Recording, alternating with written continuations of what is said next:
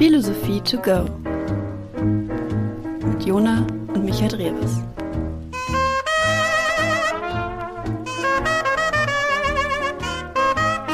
Viel Spaß.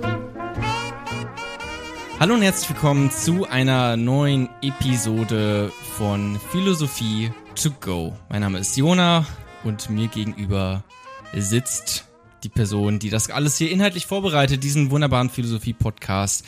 Hallo und herzlich willkommen, Micha Dreves. Guten Tag, Jona. Guten Tag, Zuhörende. Hey, mir geht's gut, mir ist warm, ich hab Spaß. Es ist fucking heiß. Ja. Es ist, es ist kochend heiß. Wir sitzen in der Hölle. Wir sitzen in der äh, in, in meiner äh, privaten Hölle in meiner Wohnung. Ich weiß nicht, drittes drittes Stockwerk oder so. Also es ist ein, kein Dachgeschoss, aber es ist trotzdem sehr sehr warm. Aber wir haben ein Erfrischungsgetränk hier. Wir haben eigentlich gute Laune. Insofern kann dem Ganzen hier nichts entgegenstehen. Und mit dem Ganzen meine ich das heutige Thema unseres Podcasts namens. Ich wollte schon wieder sagen, was ist Gott? Aber nein, darum geht's nicht. Es geht um wer ist Gott? Gibt es Gott? So wird ein Schuh draus. Aber sag doch noch mal ganz äh, genau, Genau. worum es Ich glaube, ich übernehme an der Stelle wird. beim Inhaltlichen. Also die Frage ist, gibt es Gott? Und wir schauen uns Gott an und Religion. Ah ja, doch, gibt es Gott. Sorry. Eieiei, der Junge. Ludwig Feuerbach ist ebenfalls auch ein Thema. Religionskritiker. Gottesbeweise sind ein Thema. Und ja, es wird spannend. Es wird spannend. Ludwig Feuerbach, auch jemand, der oft, ich glaube, in der Schule vorkommt, im Philosophie oder im Werte- und Normunterricht heißt es ja. Insofern vielleicht auch sehr spannend, vor allem für SchülerInnen da draußen, aber sicherlich auch für alle anderen, die sich fragen, ob es Gott gibt. Wir klären es heute endgültig. Aber bevor es damit losgeht, mit dieser heutigen Episode, möchten wir noch ganz kurz Danke sagen an unsere lieben SupporterInnen auf Patreon und auf Steady. Und deswegen, ich, äh, es sind ein paar mehr geworden in letzter Zeit, deswegen versuche ich mich ein wenig zu beeilen dabei. Vielen lieben Dank, aber trotzdem an Thomas, an Anna Maria Anna Maria, dabei bleibt's, den Nachnamen lasse ich mal weg, an Sophie, an Sascha, an Franziska, an Jonas, Stephanie, Konstantin ist auch dabei, Jacinthe, Thomas, Frank, Finn, Felix, Klaas, Julian, Victoria, Siggi, Daniel, Joni, Leon, noch ein Leon, Rike, Arkadiusz, Jonas, Zoe, Isane und Cleo auf der Seite von Patreon und es geht weiter mit Steady. Mich erzählt die ganze Zeit mit mit seinen Händen, weil es so viele mittlerweile sind. Vielen lieben Dank auch an Theresa und an Sebastian bei Steady. Die Links zu äh, diesen beiden Plattformen, wo ihr uns unterstützen könnt, findet ihr, indem ihr einfach googelt oder sonst noch einfacher bei Instagram. Da findet ihr einen Link in unserer Bio und da sind alle anderen wichtigen Links, alle äh, wichtigen Informationen, die ihr braucht, die findet ihr dort. Vielen, vielen lieben Dank dafür, für die rege Unterstützung und jetzt geht es auch schon direkt los mit unserer heutigen Folge von Philosophie to go. Viel Spaß!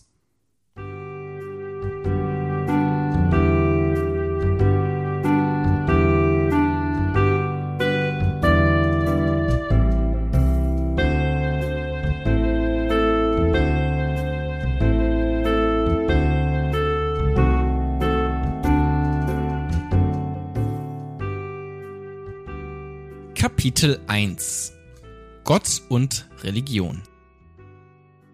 So, Jona, wir sind wieder da, wo wir am liebsten sind, im Podcasten. Und das heutige Thema ist, gibt es Gott? Schön, dass du auch nochmal so nebenbei einfach sagst, was so unsere Hobbys sind und dass die alle nicht so cool sind wie Podcasten. Ja, also die Frage ist, gibt es Gott? Oder die haben sich vielleicht schon mehrere Menschen gestellt und die werden wir heute beantworten oder auch nicht beantworten. Wir schauen mal, wo wir landen werden.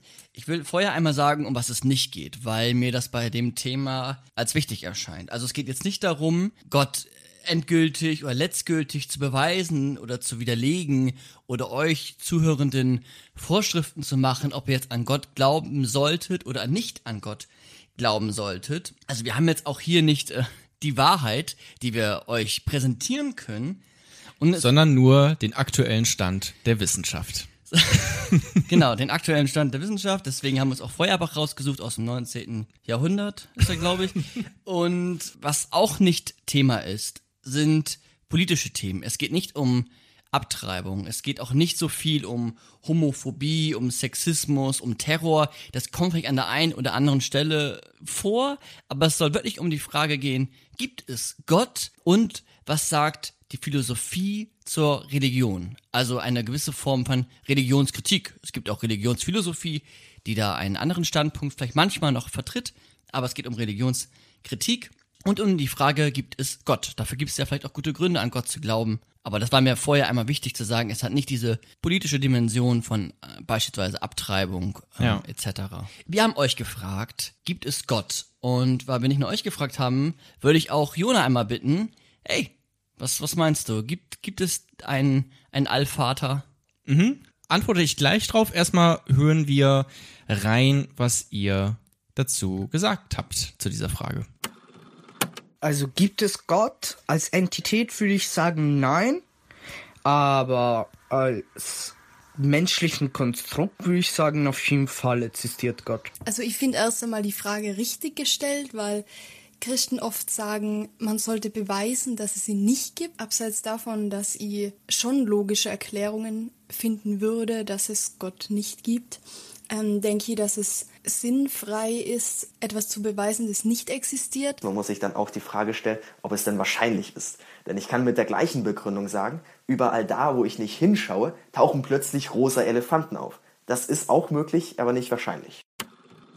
Ja, vielen lieben Dank für all eure Sprachnachrichten waren das via Instagram. Könnt ihr uns gerne besuchen bei Instagram, da ähm, rufen wir halt immer mal wieder zu genauso etwas auf. Äh, also vielen, vielen lieben Dank für alle, die mitgemacht haben.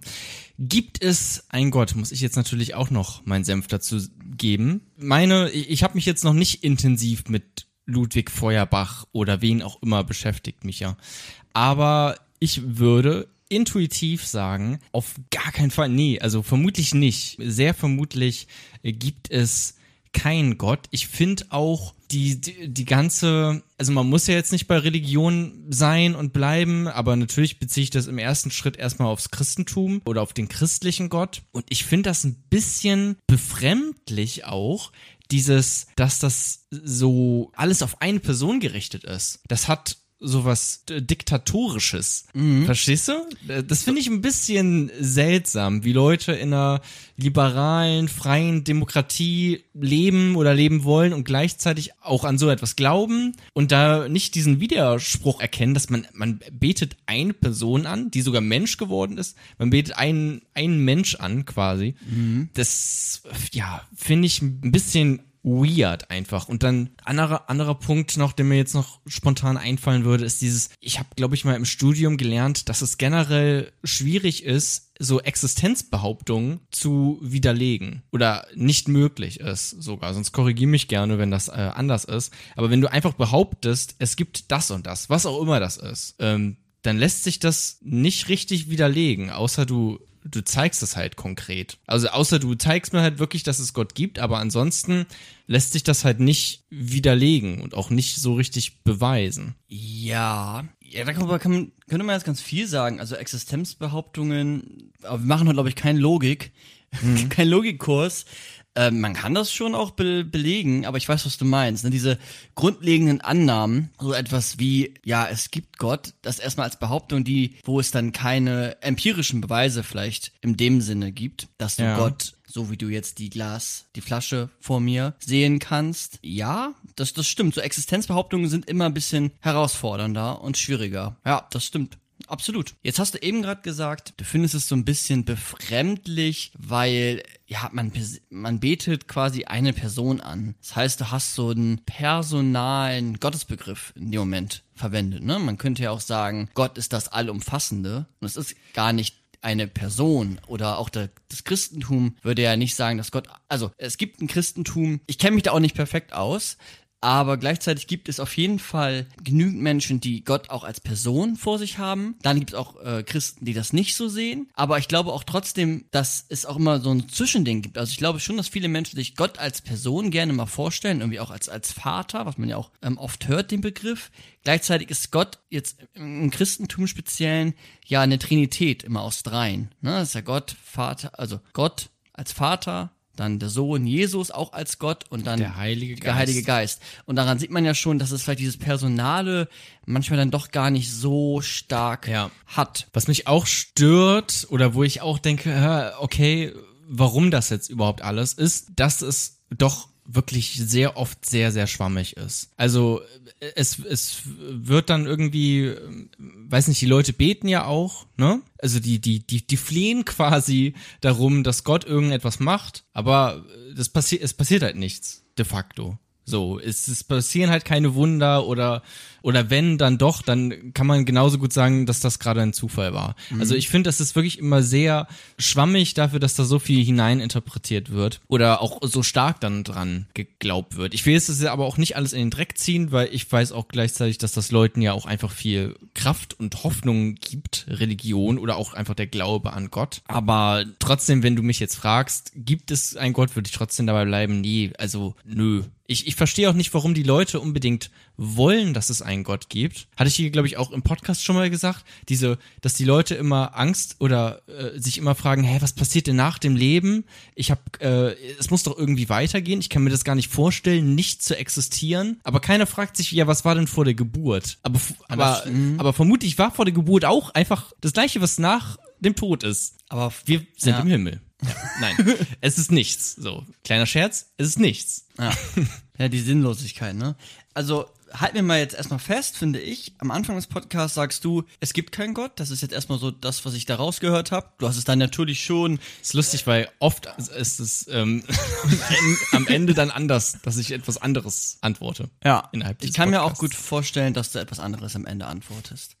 Wäre schön. Gleichzeitig, genau, also du sagst, es gibt keinen Gott und wir probieren jetzt, du hast natürlich auch relativiert und auch die Funktion von, von, von Gott oder von Religion dann irgendwie Ja. betrachtet. Wir probieren uns jetzt dem, dem Thema ganz langsam, oh, die Sonne geht gerade ein bisschen weg, fantastisch, danke. Ob es jetzt Zufall ist oder nicht, sei dahingestellt. Wir versuchen uns jetzt dem Thema wirklich ganz langsam zu nähern. Ich habe verschiedene Fragen für dich und ich habe mal heute was mitgebracht, was wir in Folge drei und vier und glaube ich sechs und so gemacht haben. Weißt du was? Das haben wir manchmal ganz am Anfang gemacht. Ganz am Anfang. Das haben wir lang, länger nicht mehr. Äh, Genuin philosophisches. auch äh, unabhängig von diesem Podcast miteinander Gespräche geführt. So ähnlich. Ich habe ein Gedankenexperiment mitgebracht. Ah. Weil es, glaube ich, ganz gut ist. Äh, Jona lächelt. Gedankenexperimente sind wunderbar. Genau, es ist, ja, schon Stimmt, hatten lang nicht mehr. Ja, wir hatten lange kein Seltsam. Gedankenexperiment mehr. Es wird noch mal eine Folge geben, also die habe ich zumindest auf meinem Zettel, wo es nur um Gedankenexperimente geht. Ich glaube, das ist ganz nämlich ganz cool, aber es wird dann eine etwas andere Episode vielleicht, wo man dann mehr von Thema zu Thema springt.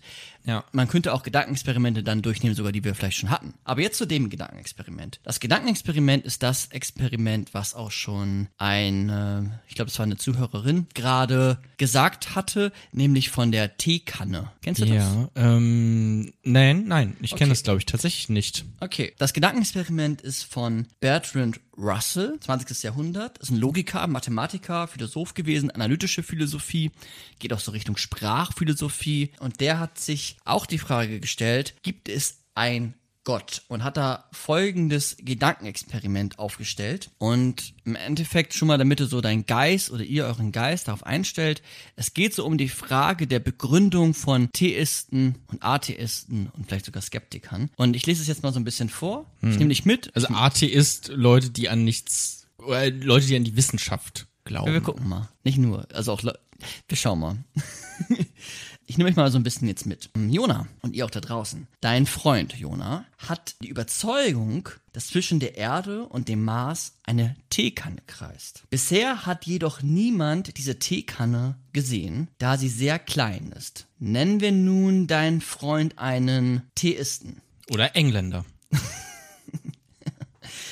Nennen wir deinen Freund nun einen Theisten, der behauptet, solange mein Glaube nicht widerlegt ist, darf daran geglaubt werden. Doch stimmt das? Es gibt viele Hypothesen, die nicht widerlegbar sind. Spaghetti-Monster, Einhörner, kleine rosa Elefanten. Diese Annahmen lassen sich nicht widerlegen. Doch der Glaube daran braucht gute Gründe. Dass man es nicht widerlegen kann, reicht scheinbar nicht aus. Also der Glaube an Gott braucht gute Gründe. Dass man es nicht widerlegen kann, reicht scheinbar nicht aus, Sonst wäre alles möglich. Das Spaghetti-Monster, die rosa Elefanten. Jona, wer hat jetzt nun die richtige Einstellung? Der Theist, der sagt, es gibt einen Gott und ich glaube daran. Der Atheist, der sagt, es gibt keinen Gott, es gibt keine Beweise dafür. Oder der Skeptiker, der sagt, darüber kann man nichts sagen. Ich weiß es nicht. Eigentlich müsstest du ja jetzt eine sehr konkrete Antwort haben, weil du hast dich ja vorhin schon als jemanden. Ja, ja, nö, also ich, ich bleib auch, also früher war ich, würde, hätte ich mich vermutlich selbst als, ich glaube, man sagt auch Agnostiker dazu, Genau. zu diesem Skeptiker. Darauf kommen wir nachher noch so ein bisschen. Mhm. Äh, also Leute, die sagen, ja gut, das kann man halt nicht wissen, ob es Gott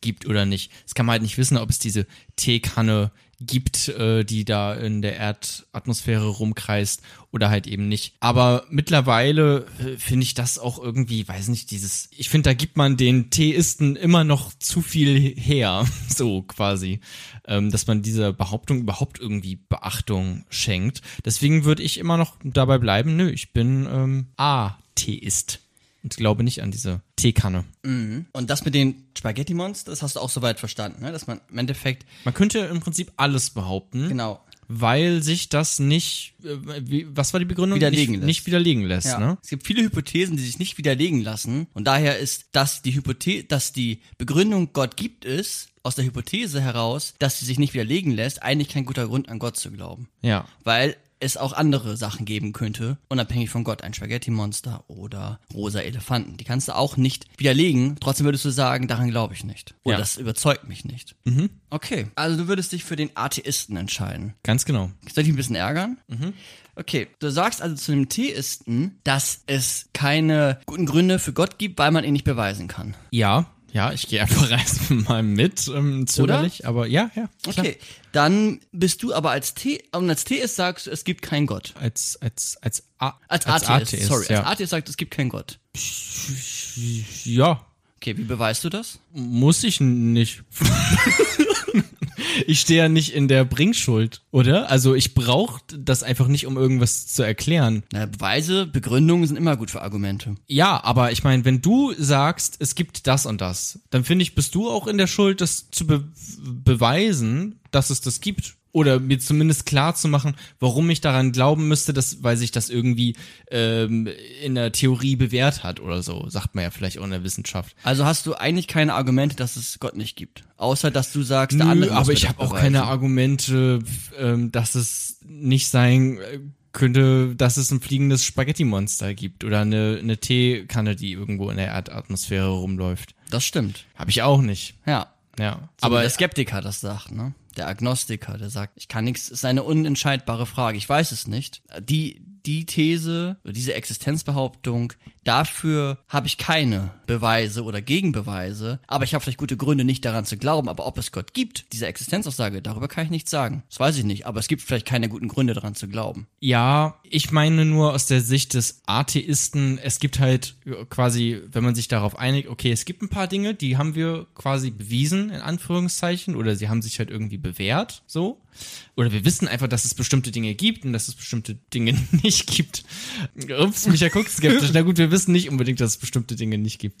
Aber ich meine, es gibt ja unendlich viele Dinge da draußen, die man sich dann noch ausdenken kann oder, oder wo man denken kann, okay, gibt's das jetzt oder gibt's das nicht? Das ist quasi unendlich. Und dieses unendliche Fass, das will ich gar nicht erst aus, aufmachen. Aber ist das nicht auch schön aufzumachen und ist das nicht eine Stärke der Philosophie, diese Fragen sich zu stellen, damit man auf, auf neue Gedanken Ja. kommt? Also sich aber dann, aber dann mit irgendwelchen Indizien oder mit irgendwelchen Hinweisen, wo ich, wo ich weiß, okay, daran möchte man sich jetzt entlanghangeln oder da ist jemandem irgendwas aufgefallen und so. Und dann kann man diese einzelnen konkreten Indizien und Hinweise gerne diskutieren. Okay, also wenn es quasi Ich finde es ja auch nicht schlecht, über Gott zu reden. Genau. Es Also- hat ja sicherlich auch, ne, man hat, man stellt sich ja sich vielleicht auch einfach die Frage, okay, was ist der Sinn des Lebens? Und dann kommt man vielleicht dahin, dass es einen Gott geben muss und so. Mhm. Und das kann man dann ja alles diskutieren und darüber reden. Okay, also solange es mehr oder weniger gute Indizien gibt, lohnt es sich für dich darüber zu reden. Also wenn es Indizien für Gott auf der Welt gibt, dann lässt es sich darüber zu reden. Wenn es Indizien darüber gibt, ob es vielleicht noch Lebewesen auf anderen Planeten gibt, lässt sich darüber reden. Es gibt vielleicht auch Indizien, also ich mache mal so ein bisschen absurdere Sachen auch, in Anführungsstrichen, wie die Theorie, dass es verschiedene, äh, also Multiversentheorien, die auch in der Philosophie und in der Physik eigentlich sehr, also in der theoretischen Physik sehr beliebt sind. Ja. Also, dass es verschiedene Universen gibt, die auch quasi unabhängig voneinander, nebeneinander leben oder existieren. Genau, aber ich glaube auch, also sich darüber Fragen zu stellen, also nur weil du es nicht beweisen kannst, das da nicht mehr zu fragen, dann ist es, glaube ich, schwer. Also Atome hätten wir sonst vielleicht auch nicht gefunden. So. Ja. Ja. ja. das stimmt. Deswegen will ich ja auch nicht darüber nicht reden. Ich finde es ja auch interessant, darüber Mhm. zu reden, sonst würden wir jetzt auch nicht diesen Podcast aufnehmen. Aber ich würde da nicht dran glauben. Ah ja, okay. So. Das Wort Glauben sagt ja auch schon viel aus in sich. Ja. Wir haben auch euch nochmal gefragt und wir haben euch gefragt, gibt es Gott? Und wir haben euch gefragt, ähm, ob ihr grundsätzlich Kritik an der Religion habt. Und ich würde da ein bisschen jetzt was vorlesen. Und beispielsweise hat Posen in Hosen gesagt, wenn der Gott prosozial ist immer, dann kann er gerne existieren. Prokrastinistin hat gesagt, Gott ist eine Projektion des Menschen. Timbo hat gesagt, keine Ahnung, ich bin Agnostiker. Bellemx hat gesagt, ja, es gibt einen Gott. Unbeweisbare Frage, sagt Mittem. Caro sagt nein. Alex sagt, Gott ist tot. Shifra sagt, oder Shira, sorry, sagt, jeder hat seine eigene Idee davon. Olivia sagt, nein, es gibt keinen Gott. Glaube an Gott, frustriert von Religion, sagt der Michi, also er glaubt an Gott, aber ist frustriert von den Religionen. Vicky sagt nein. Sebastian sagt ähm, keine Beweise dafür oder dagegen. Und die Lea sagt, kann man nicht wissen. Also schon mehrheitlich eigentlich eher so eine skeptische, so ein skeptischer Tenor, ja, so einen atheistischen, agnostischen Tenor mit so vereinzelten theistischen Meldungen. Das ist vermutlich ein gutes Spiegelbild Deutschlands auch, würde ich meinen. Kann ich mir auch gut vorstellen. Jetzt habe ich noch was zur Kritik an den Religionen, weil das soll es ja heute, oder darum soll es ja heute auch gehen. Wir haben ja auch den Ludwig Feuerbach mitgebracht, der Religionskritiker ist. Und bevor wir mit denen so richtig starten, wollte ich einmal nochmal das aufgreifen, was ihr gesagt habt, nämlich ideologisch und veraltet, sagt beispielsweise auch wieder Olivia, Kritik an den Institutionen, nicht Religion, sagt Sebastian. Dann sagt die Lea, die Diskriminierung im Namen der Religion, da sieht sie Kritik. Solange jeder für sich das entscheiden kann, hat ähm, Dirk keine Kritik. Oft rückschrittig, ideologisch und ausgrenzend, sagt Leonard Lorenz, so nennt er sich, auf Instagram.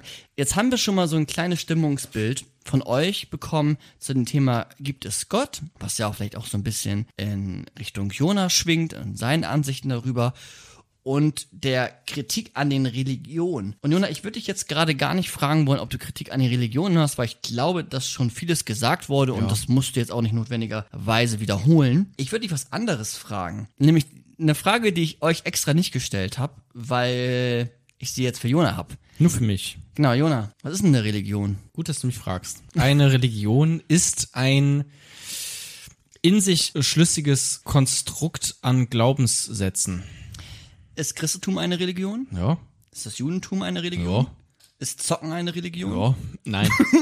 nein, Zocken ist keine Religion, Weil? Micha. Hast mir nicht zugehört. Es Zocken ist kein in sich schlüssiges Konzept an Glaubenssätzen. Ist Fußball eine Religion? Äh, Das liegt, also es ist ja alles immer quasi im Fluss. Aber Fußball, Was für eine Antwort.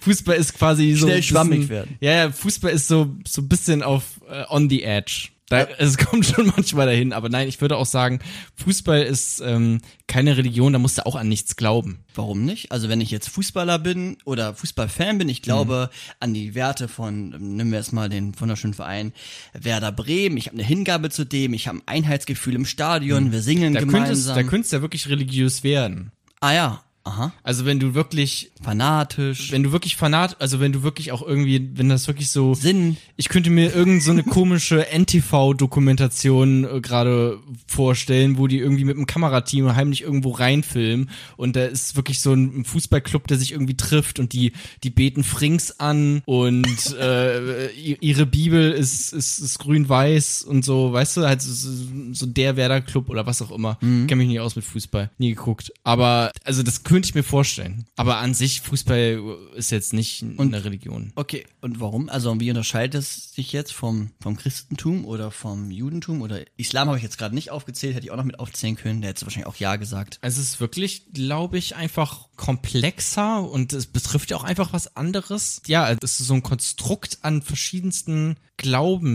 Glaubenssätzen, würde ich jetzt einfach nochmal wiederholen. Also, ja, ich will immer irgendwas sagen mit wie, ja, das beantwortet ähm, die Frage nach dem Sinn des Lebens, aber ob das jetzt immer stimmt, weiß ich auch nicht. Das wird mir dann schon wieder fast zu konkret, wenn ich sowas dann sagen würde. Und da werden wahrscheinlich auch Fußballfans sagen, Mm, ja, ja, den das Sinn des ist- Lebens habe ich jeden Samstag. Habe ich nämlich auch gefunden. Ja, das, das stimmt. Okay, soll ich weitermachen? Ist vielleicht ein bisschen komplexer einfach nochmal. Ist komplexer. Okay, könnte ist- ich mir vorstellen. ja, ja. denk nochmal nach. Also, Nee, Okay. machst uns weiter. ja, es ist der Buddhismus eine Religion. Ja, ist ja auch, ist auch ein komplexes System an, an, an Dingen, an die man glaubt. Also an, an, an, an Überzeugung, an gewissen Dingen.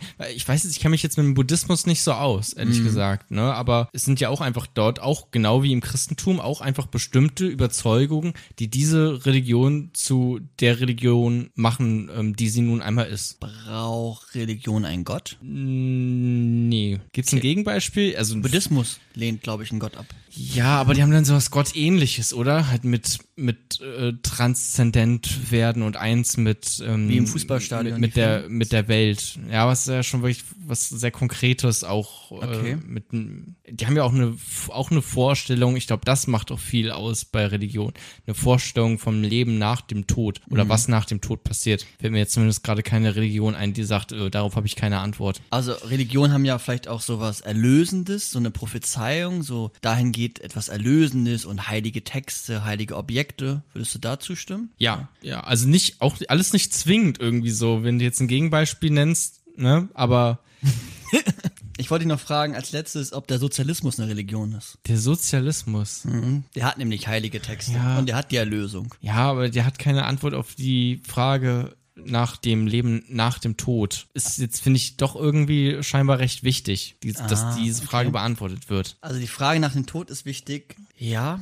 Gut, der Sozialismus hätte vielleicht noch die Antwort dahingehend, dass wenn wir alle dem sozialistischen, nach dem sozialistischen Handeln und die heiligen Texte von Marx und Engels ernst nehmen, dass die Welt besser wird und eine Lösung findet. Ähm, aber klar, es ist jetzt kein Jenseits in einem vielleicht christlichen Sinne. Hat Oder? immer, Religion hat immer sowas Transzendentes, Mystisches, Kosmisches, allem Übergeordnetem. Ich möchte den Sinn des Lebens beschreiben. Ich möchte dir sagen, was, was immer ist und was äh, jemals sein wird. Genau, ich habe dich jetzt also ein bisschen gefragt und die Frage ist nicht einfach. Von daher hast du das ganz gut beantworten können und ich hoffe, ihr habt euch das auch gerade gefragt, außer ihr hört das zum Einschlafen, dann gute Nacht. Religion kommt von den Begriffen Religre oder Religio und es sind schon ein paar richtige Sachen genannt worden von dir. Also, wo ich jetzt Religion als Arbeitsdefinition abgrenzen würde oder was mir wichtig wäre in der Definition, wäre, dass es um eine Weltanschauung geht, die gerichtet ist auf etwas tatsächlich Göttlichen. Und dieses Göttliche als Bedingung hat, dass man, also erstmal das Göttliche, das, das ist erstmal eine Grundbedingung für Religion. Und Religie heißt auch so etwas wie Acht geben, Bedenken, auf Vorzeichen achten und auch Vorschriften. Das heißt, es hat auch etwas mit heiligen Objekten, mit Prophetien, mit Wahrheiten zu tun in den heiligen Schriften, aber auch von Religio Anbindung, nämlich Beziehung, nämlich Beziehung zu etwas Letztgültigen, zu etwas Göttlichen. Dieses Göttliche ist dann dieses, die letzte Begründung, dieses Transzendente, was du auch gerade schon gesagt hast. Aber das wäre sowas wie im Christentum Gott. Jetzt haben wir uns den, oder hast du weit verstanden, den Religionsbegriff? Ja. Also dieses Beziehung ist, glaube ich, ganz wichtig. Das sagen, glaube ich, auch viele, ich kenne mich jetzt auch besser in, in, in den christlichen Sphären aus, aber ich glaube, die Beziehung ist, glaube ich, ein, ein wichtiger Begriff. Beziehung zu Gott, zu etwas, Gott als letztgültigen, als etwas, der das Erhabene verkörpert, die, die Liebe, die Weisheit, die Gnade, die Barmherzigkeit. Das glaube, das sind wichtige Attribute für einen Gott für etwas Göttlichem und die Bibel als das heilige Objekt mit den Propheten, wo die Wahrheiten drinstehen, die Offenbarungen. Also es ist ja auch oft irgendwas einfach, was man nicht so richtig beschreiben kann. Deswegen ist es ja auch göttlich, weil es ja nichts direkt mit uns zu tun hat. Klar wird Gott auch gerade im, im Christentum sehr vermenschlicht und so, und menschlich dargestellt, aber trotzdem ist es ja irgendwas mit, also selbst Christen, die an die Bibel glauben und vielleicht auch sehr fundamentalistisch sind, haben bestimmt trotzdem kein ganz klares Bild von, von Gott oder vom Himmel oder was auch immer. Könnte ich mir zumindest vorstellen. Also, dass es trotzdem immer noch natürlich einfach mystisch und mysteriös ist und halt göttlich und, und Genau. ja, Und unbeschreiblich. Und ob dieser Mythos stimmt und dass wirklich nichts im Menschen zu finden ist, was irgendwie mit Gott zu tun hat, das wird uns gleich Ludwig Feuerbach erklären. Der würde dir nämlich widersprechen, Jona.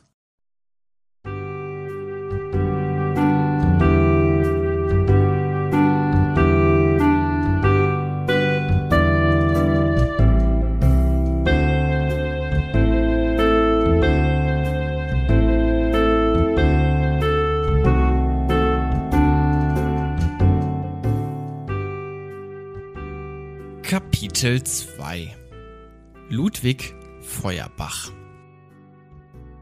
Ludwig Feuerbach, das ist heute ja schon das Herzstück des Podcasts, weil wir sind ein Philosophie-Podcast und Ludwig Feuerbach ist Philosoph. Und ich glaube, dass der ganz wichtige Sachen gesagt hat und so eine Grundlagenlektüre ist, wenn es darum geht, die Religionen zu kritisieren. Wir haben uns eben schon so ein bisschen uns an den Gottesbegriff angenähert, aber noch nicht so richtig fest geworden, noch keine endgültige Definition. Wir haben uns an den Religionsbegriff auch angenähert und haben gemerkt, okay, hm, Christentum, Judentum, aber das sind irgendwie safe Religionen, da sind wir uns ganz sicher, ob jetzt Sozialismus, Buddhismus oder auch einfach nur der fanatische Fußballfan, ob das Religionen sind, da waren wir uns noch nicht ganz sicher, haben dann aber einen Vorschlag gegeben mit den Begründungen, wie man eine Religion verstehen kann als Weltanschauung, die in Beziehung zu etwas Göttlichem steht, mit heiligen Objekten und Propheten. Ludwig Feuerbach. Ludwig Feuerbach, Jona, 1804 bis 1872 sind 68 Jahre. 68 Jahre ist er alt geworden und er war nicht immer Philosoph. Der Ludwig Feuerbach, ich habe das Buch hier vor mir, so sein Das ist Hauptwerk. ein dickes Buch. Das Wesen des Christentums ist ein dickes Buch, hat, bevor er sich der Philosophie gewidmet hat, Theologie studiert. Haben recht viele Philosophen, hat aber dann einen Studiumswechsel vorgenommen und hat unter Hegel dann Philosophie studiert. Also zur Zeiten Hegels gelebt. Hegel hatten wir auch schon mal in einem Podcast. Ja. Ähm, da könnte man auch streiten, ob das Religion ist mit seinem Weltgeist. Und er hat gesagt, ich studiere jetzt Philosophie, denn ich will nicht glauben an etwas, wie in der Theologie, na, ich will denken, hat er gesagt. Deswegen hat er sich der Philosophie gewidmet und hat auch dann promoviert in der Philosophie. Früher war das noch so, dass du deine Promotion auf Lateinisch geschrieben hast und er hat über die Vernunft geschrieben und die Vernunft als etwas betrachtet, das, was die Menschen verbindet. Er ist auch, ja, vielleicht auch so ein, man kann ihn auch als Humanist, glaube ich, schon auch einstufen. Ihm ist der, der Mensch wichtig. Und das merken wir auch gleich an seiner Philosophie und seiner Religionskritik. Und ja, der Vernunftbegriff, ne, ganz im Sinne Kants, mit dem hat er sich befasst. 1829 hat er dann auch als Dozent angefangen zu arbeiten im Bereich der Logik und der Metaphysik. Und 1830 hat er dann das Werk geschrieben Gedanken über Tod und Unsterblichkeit. Und dieses Werk hat seine Karriere vollkommen ruiniert und versaut. Denn das ist eine absolute Religionskritik da schon gewesen, eine Kritik an, an, dem, an dem Göttlichen, an, dem, an der These, dass Gott eine Person ist und er verwarf auch da drinne den Unsterblichkeitsgedanken. Und zu der Zeit hatte die Kirche noch einen relativ hohen Einfluss auch auf die universitäre Landschaft. 1830, sagtest du, ne? Ja, ne, also der Materialismus, so der Naturalismus, die Wissenschaften, das kam schon bei den Menschen sehr stark an und der Glaube an den Wissenschaften war auch sehr groß, aber der Einfluss und die Macht der Kirche war auch immens. Deswegen hat er da seine Karriere durch das Werk ruiniert. Und das auch offen zugegeben, dass er das Werk geschrieben hat. Er hatte dann auch, also das, klar, das war seine Promotion, aber er hat noch andere Religionskritiken verfasst, auch unter äh, Pseudonym, aber er stand dann auch dazu. Und was er auch sagt, und das wollte ich auch fragen, ob du das kennst, weil er sagt in dem Werk über Gedanken von Tod und Unsterblichkeit, dass Gott keine Person ist, wenn überhaupt ist das Göttliche überall. Und er vertritt da eine Form des Pantheismus. Schon mal gehört? Nur gehört, ja, aber mm, wusste ich jetzt nicht. Okay. Konnte ich jetzt noch nicht zuordnen. Pantheismus hast du vielleicht mal gehört in Episode 2 von Philosophie to Go.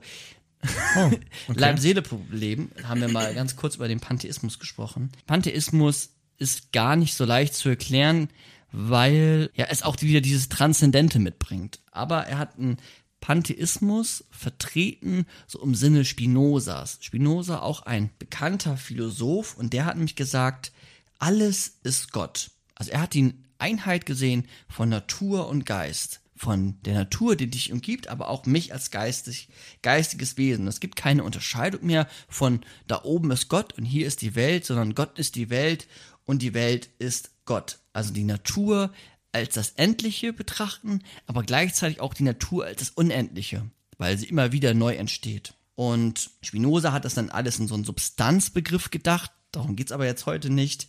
Aber für Feuerbach, er hat diesen Pantheismus, also alles ist eine Substanz, dann materialistisch ge gedeutet. Das heißt nicht etwas Übernatürlichen, ne? Hegel zum Beispiel, der ja doch, den könnte man vielleicht auch so eine Form von Pantheismus unterstellen oder so ein Mit diesen, was du gerade gesagt hast, mit alles ist eine Substanz, meinst du einfach, dass dieses alles eins ist? Genau, ja. Ne, dass genau. alles irgendwie miteinander zusammenhängt. Genau. Auf irgendeine Art und Weise. Genau, bei Hegel ist es da so ein Unendlichkeitsmonismus. Monismus eine Sache, also sein Geist, dieser unendliche Geist, der Vern Ja. die Vernunft. Und Feuerbach hat auch so eine Idee von Pantheismus, aber eher eine so eine naturwissenschaftliche Idee. Ich glaube bei Hartmut Rosa mit dem Resonanzbegriff, ne, dass wir quasi ergriffen werden auch von der Natur. Da kann man das vielleicht auch so im Teilen wiederfinden. Aber bei Feuerbach ist es jetzt einfach nur so, seine Art von Pantheismus heißt einfach nur, dass wir irgendwie verbunden sind. Genau. Mit der Natur auf irgendeine Art und Weise, was jetzt auch einfach sein kann, dass ich einen Garten habe. Ja, genau. Und dass wir nicht nur Vernunftwesen sind, sondern dass wir auch Wesen sind der Gefühle, dass wir Wesen sind der Natur. Äh, ne, Er hat sehr viel in der Natur gelebt auch. Er hat nämlich, nachdem er seine, seinen Job verloren hat, was macht man dann, wenn man kein Geld hat? Da fragst du den Falschen. Genau. Nein, ähm, äh, weiß ich, ähm, ja, auswandern. Nicht, Heiraten. Äh, heiraten, Man, ach so, heiratet reich heiraten. eine sehr reiche Frau. Ich dachte, er wäre jetzt einfach in den Wald quasi gegangen, hat da gelebt. Wie so Nee, das war. Survival, so ein nächtlicher Gewaltmarsch. Er hat die finanziellen Herausforderungen so gemeistert, dass er eine, eine reiche Frau geheiratet hat Ja, und, da, cool. und dadurch unabhängiger werden konnte, ein unabhängiger Schriftsteller und Philosoph. Okay. Und ja, spannend eigentlich, ne? Und Ja. ähm, hat dann sein Hauptwerk geschrieben als unabhängiger Denker. Und das heißt Kritik der reinen Unvernunft. Oder auch, wie sein Verlag es dann genannt hat, das Wesen des Christentums.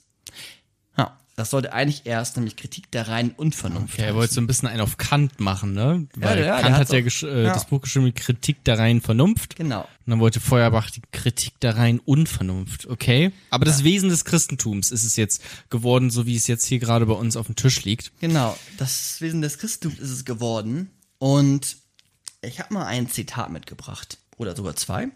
Ähm, zunächst einmal, kannst du dir mal anhören, oder ihr auch da draußen. Das Bewusstsein Gottes ist nichts anderes als das Bewusstsein der Gattung Mensch. Hatten wir im Prinzip vorhin auch schon einen, Ja. Zuhörer, der das gesagt hat, dass Gott ist einfach nur ein, ein Spiegelbild der Menschheit, oder ich weiß nicht mehr ganz genau, wie er es Mhm. formuliert hat, oder das, also es kommt quasi ein, ein Abbild. Projektion das, Eine. Projektion, ganz genau, ja. Ja. Äh, was die Menschen einfach nur projizieren von sich aus. Ja, ja. Er schreibt auch, stimmt absolut, er schreibt auch, der Mensch erfährt sich selbst als endliches, begrenztes, unvollkommenes Wesen. Ja. Seine Wünsche an etwas Überzeitlichen und Größeren überträgt er auf Gott. Jetzt haben wir schon so eine kleine Idee vielleicht davon, wo auch Ludwig Feuerbach in seinem Werk hinaus will. Er dekonstruiert nämlich in dem Wesen des Christentums das Christentum, nimmt es wirklich auseinander und bringt eine psychologische Betrachtung des Phänomens des Gott oder ja, des Phänomens an Gott zu glauben und erkennt auch die Funktion an von Religion. Also es ist kein platter Atheismus. Er, sieht da auch einen gewissen Wert drinne, warum das Menschen machen. Ja. Ähm, Aber es ist eine psychologische Betrachtung, was eigentlich da gerade geschieht, wenn Menschen an Gott glauben. Gott ist ein, sagt er jetzt, oder paraphrasiere ich jetzt wieder, Gott ist ein von den Menschen ausgehendes, geschaffenes Wesen, welches sich aus unseren, also aus den menschlichen, Sehnsüchten und Wünschen speist. Also Gott speist sich aus unseren Wünschen, aus unseren Sehnsüchten, die wir haben, unsere Wünsche, unsere Sehnsüchte, die projizieren wir auf Gott. Und Gott erfüllt dann oder ist das Wesen unserer Wünsche, unserer Bedürfnisse. Also in unseren Verlangen nach dem Guten, sagt er, nach Liebe, Mitgefühl, Menschlichkeit, hat der Mensch ein Wesen imaginiert, geschaffen, sich ausgedacht, konstruiert, welches die Eigenschaften, unsere Wünsche in rein Form vertritt. Unsere Wünsche, unsere Bedürfnisse vertritt Gott, der Begriff Gott in rein Form. Gerechtigkeit auch ganz viel, ne? Gott steht ja auch immer für Gerechtigkeit gut, und für gerecht sein. Ja. Das ist ja auch ein Wert, der vielen Menschen sehr wichtig ist, einfach. Ja. Ja, da kommen vielleicht auch die Gewaltfantasien im Alten Testament her, würde ich jetzt mal so vermuten, dann vielleicht. Ja, vielleicht. Was du gerade gesagt hast, was du hast gerade gesagt, Gerechtigkeit ist auch für uns Menschen wichtig und deswegen ist es quasi bei Gott. Und das ist ja im Endeffekt, hast du eben noch gesagt, vor dem Kapitel, man kann nichts Richtiges über Gott sagen, der Mensch. Aber jetzt hast du vielleicht schon gemerkt, wenn wir uns den Menschen angucken, was ihnen wichtig ist, dann können wir auch etwas über Gott sagen. Das ist Ja. der kleine Kniff. Wir haben ja letzte Folge äh, aufgenommen Simone de Beauvoir, da ging es ja um Feminismus und äh, darum, dass wir auch in einem Patriarchat immer noch leben. Könnte, haben wir eigentlich auch so ähm, äh, das Fazit geschlossen. Vielleicht ist deswegen Gott auch männlich in aller Regel, würde ich äh, vielleicht dann mal dazu behaupten. Genau, also ich, es ist jetzt immer so ein bisschen schwer. Ich, ich glaube, Christen haben auch immer gute Gründe. Jetzt zum Beispiel zu sagen, wir sehen Gott gar nicht als männliches Wesen. Das ist vielleicht in den Heiligen Schriften immer wieder als Vater aufgetaucht, aber für uns ist Gott etwas Übernatürliches. Ja, aber Jesus war ja schon ein Mann, ne? Jesus war ein Mann, aber Ja. Jesus ist ja auch Gott und Gott ist ja auch. Deswegen. Es gibt ja auch ähm, ja mütterliche Attribute, die die dann sagen würden. So ein klassischer Differenzfeminismus. Naja, ich schweife ein bisschen ab. Auf jeden Fall merken wir jetzt schon mal, dass das, was den Menschen wichtig ist, die Wünsche, die Bedürfnisse, die projizieren wir auf ein Wesen und diese, welches, und das Wesen vertritt diese Wünsche dann in Reihenform. Man spricht auch in seiner Theorie von einem Projektionismus. Ne, das hatte der Zuhörer auch schon gesagt. Ja. Und da Sehr clever. kann der sich vielleicht schon ein bisschen aus. Also, Gott enthält jetzt die Begehren des Menschen. Und der Mensch verlegt sein Wesen. Ne? Also, man kann eigentlich sehr viel über Gott sagen. Hört mich jetzt genau hin. Der Mensch verlegt sein Wesen nach außen und das Außen, Gott, wieder dann nach innen. Die Bibel sagt, oder ist man vielleicht so, ne, vielleicht mal um zu verstehen. Also der Mensch verlegt sein Wesen nach außen, ne, also Liebe, Barmherzigkeit, Gerechtigkeit, nehmen wir jetzt mal. Und das Außen, Gott, nimmt dann wieder nach innen, weil dann ja wieder Gott etwas zu uns sagt und sagt, er sei gerecht und vertritt dann diese einzelnen Wünsche wieder im Namen Gottes. Ja. Also es ist quasi eine Projektion, die dann wieder auf dich wieder zurückscheint. Und in Reinform finden wir die dann bei Gott. Deswegen gibt's ja auch vielleicht dann so viele unterschiedliche Ansichten auch auf Gott, weil es gibt ja auch einfach die unterschiedlichsten Menschen. Selbst im Christentum hast du ja die verschiedensten Glaubensrichtungen und entweder du bist, weiß nicht, wenn du super liberal bist, dann äh, gehst du vielleicht auch in irgendeine liberale Kirche oder bist in, in, in, in der liberalen Ecke in der evangelischen Kirche, die halt auch ähm, homosexuelle Leute segnen und so. Ähm, und wenn du halt super konservativ bist, dann wirst du vielleicht zum Fundamentalisten. So.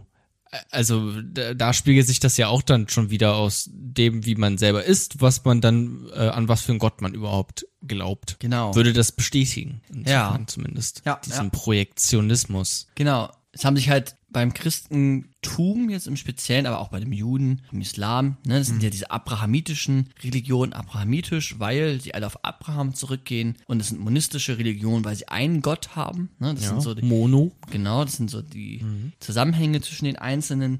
Die einigen sich ja dann schon, was Gott ist. Ne? Das ist ja eigentlich ganz interessant. Die haben ja alle ein sehr ähnliches Bild von, von Gott. Natürlich dann eine, eine Trinitätslehre, ähm, im Christentum nochmal immer etwas anderes. Aber ja, man könnte vielleicht auch sogar sagen, alle glauben an den gleichen Gott, weil alle die gleichen Sehnsüchte und Wünsche haben.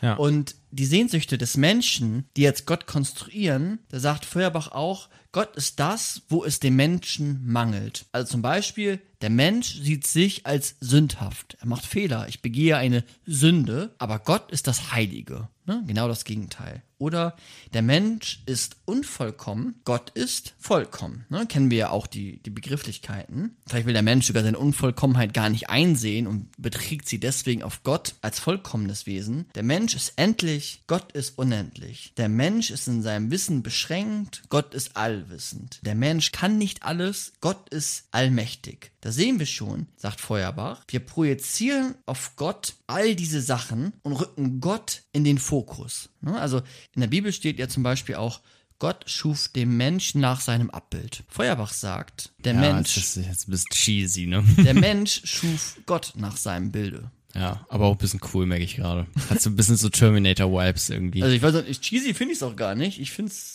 ja, er dreht es einfach um, ne? Also Ja. der Mensch schuf Gott nach seinem Bilde. Und die Projektion auf Gott, sagt er jetzt aber auch, entfremdet den Menschen. oh, okay. Ne? Weil wir all diese Wünsche und Bedürfnisse auf Gott projizieren, entfernen wir uns immer mehr von eigentlich dem Menschlichen. Kommen da auch Also äh, entfremden müssen wir vielleicht kurz klären, dann halt als dieses Entfernen von Ja. sich selbst im Prinzip. genau, von dem Menschen, ja. Dass man nicht mehr bei sich ist. Man guckt ja gar nicht mehr dann auf sich, sondern man guckt nur auf diese idealisierte Version von einem selbst im Prinzip, nämlich auf Gott. Genau, man, man schaut dann auf Gott hoch oder zu Gott hoch und hat auch so Ablenkungen, sowas wie Jenseitsglaube. Dass er sagt, wir schauen aufs Jenseits und richten unsere Blicke aufs Jenseits und auf Gott, aber schauen gar nicht, was hier im Diesseits überhaupt zu tun ist. Das ist ein, finde ich, cleverer Gedanke, Ne? Wir haben, finde ich. wir, wir richten unseren Fokus auf Gott, auf, auf Gott ist ja nicht nur Gott.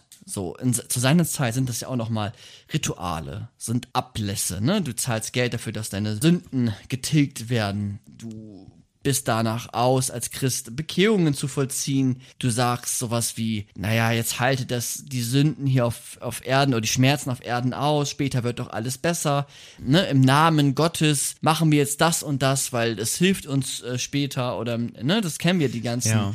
Begrifflichkeiten. Es kann aber auch, also ich will es ein bisschen relativieren, weil Gerne. teilweise ist es ja auch, zum Beispiel Gebet ist ja auch etwas, wo man vielleicht durchs Gebet einfach zu sich selbst finden kann, weil du, du redest da ja, du redest vielleicht auch über deine Probleme, die du selber hast. Also und das kann ja auch, also oder das hat ja auch sehr was Meditatives. Oder da gibt es ja auch Untersuchungen dazu, dass, weiß nicht, wenn Mönche in so ein MRT gesteckt werden und dann die Hirnströme untersucht werden, dann, äh, das ist auch bei Leuten, die beten, hat es auch, ist es auch ein bisschen auch ähnlich, so, dass sich da auch was verändert. Weiß jetzt nicht ganz genau die, die, die Folgen und die Wirkung, aber sicherlich irgendwas Beruhigendes und äh, Erdendes.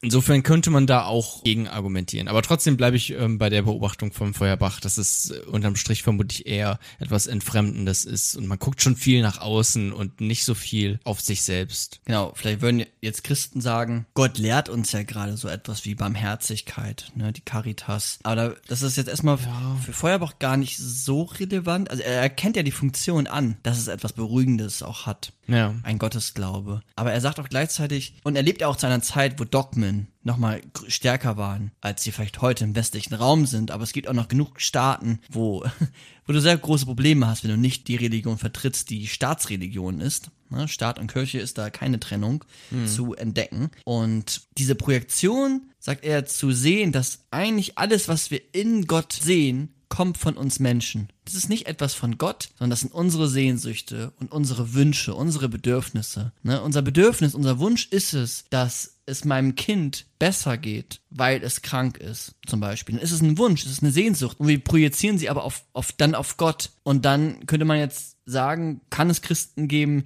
die sagen, ich bete so lange für das Kind und dann wird es dem Kind schon besser gehen. Im Zweifel wird es ihm besser gehen, wenn es im Himmel ist. Ludwig Feuerbach würde jetzt sagen, ja, okay, also glaube ich, ich lege ihn jetzt auch vielleicht mal so ein bisschen liberaler aus, würde sagen, klar, das, das hat eine psychologische Funktion für dich, dass du die Situation aushalten kannst, aber bitte belass es nicht beim, beim Beten und beim Jenseitsglauben, sondern hilf dein Kind, soweit es geht jetzt im Diesseits. Gib es Medikamente zum Beispiel, gib es eine Bluttransfusion, sei für Ja. das Kind da und schau nicht nur auf Gott, sondern schau bitte auch auf die Ärzte. Also das wäre quasi ein- eine Extremform von Ent Entfremdung dann vielleicht auch. Dass man Ja. ja gar nicht mehr im, im Hier und Jetzt richtig ist. ja, genau. Ja. Gibt's denn nicht auch diese äh, Bibelstelle, äh, sammelt keine Schätze auf Erde, denn irgendwas ist mit denen, sondern äh, Sammelt- Schätze im Himmel, denn die sind cooler.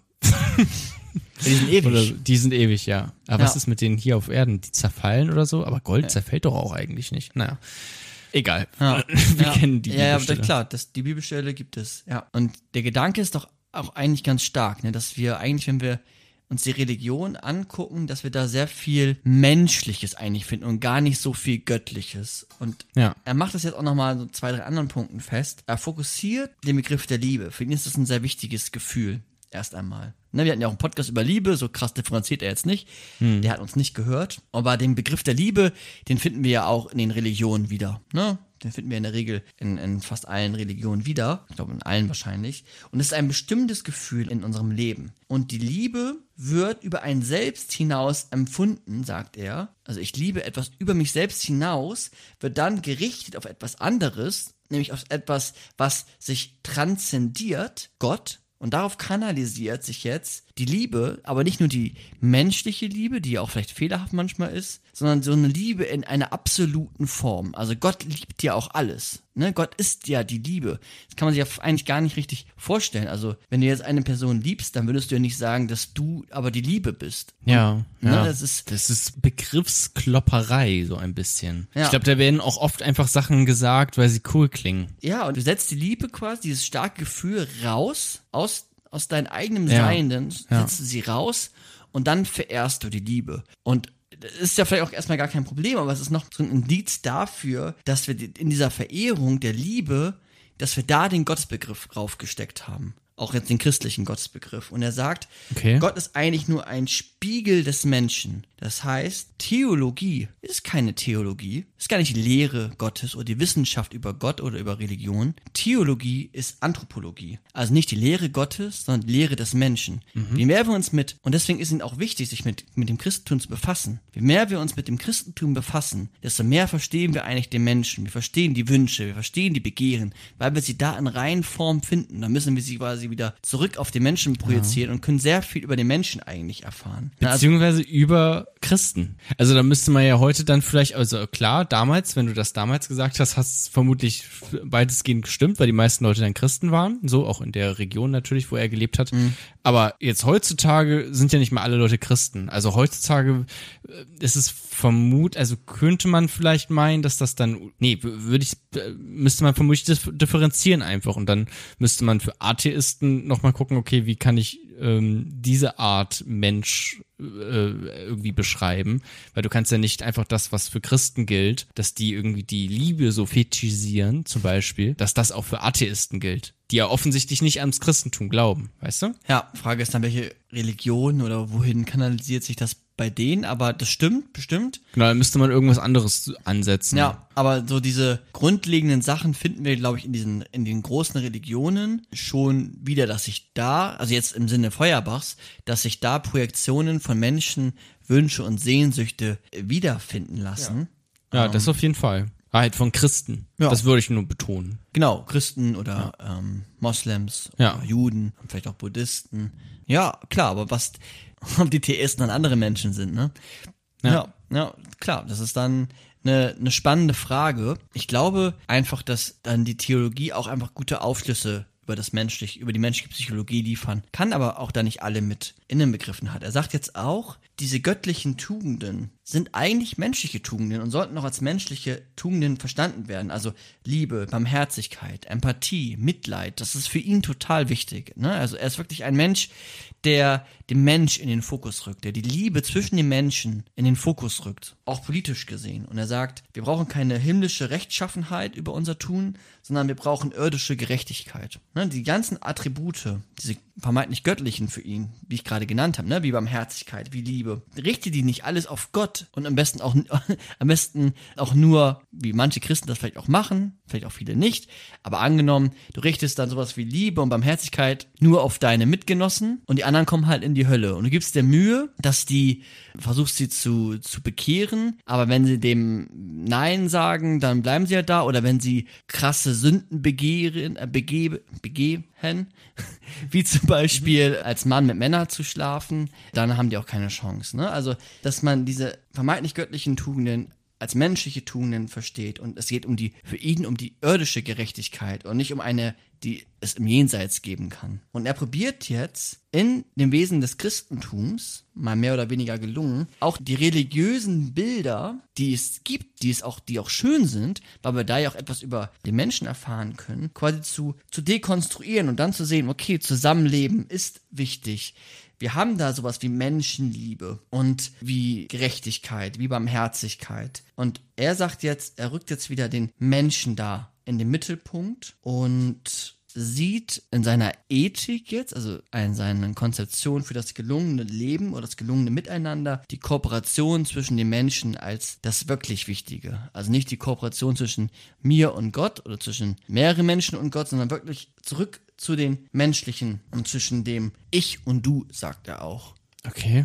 Also nicht nur das Ich ist wichtig, das Ich als Vernunftwesen, welches dann noch an Gott glaubt, sondern das Ich und das Du sind wichtig für Kultur, für Identität. Das hatten wir auch bei George Herbert Mead in der Folge. Ne? Also du kannst Identität nur erlangen, wenn du auch immer wieder im Austausch mit anderen bist. Ne? Du brauchst den anderen für deine eigene Identität. Das Zwischenmenschliche ist wirklich das, was ähm, von, von Relevanz ist für Ludwig Feuerbach also Gott ist äh, für ihn jetzt einfach nur so ein quasi unnötiger Zwischenschritt dann auch irgendwie, ne? Also es braucht gar nicht Gott, damit ich irgendwie den nächsten lieben kann, sondern äh, liebt doch einfach direkt den nächsten.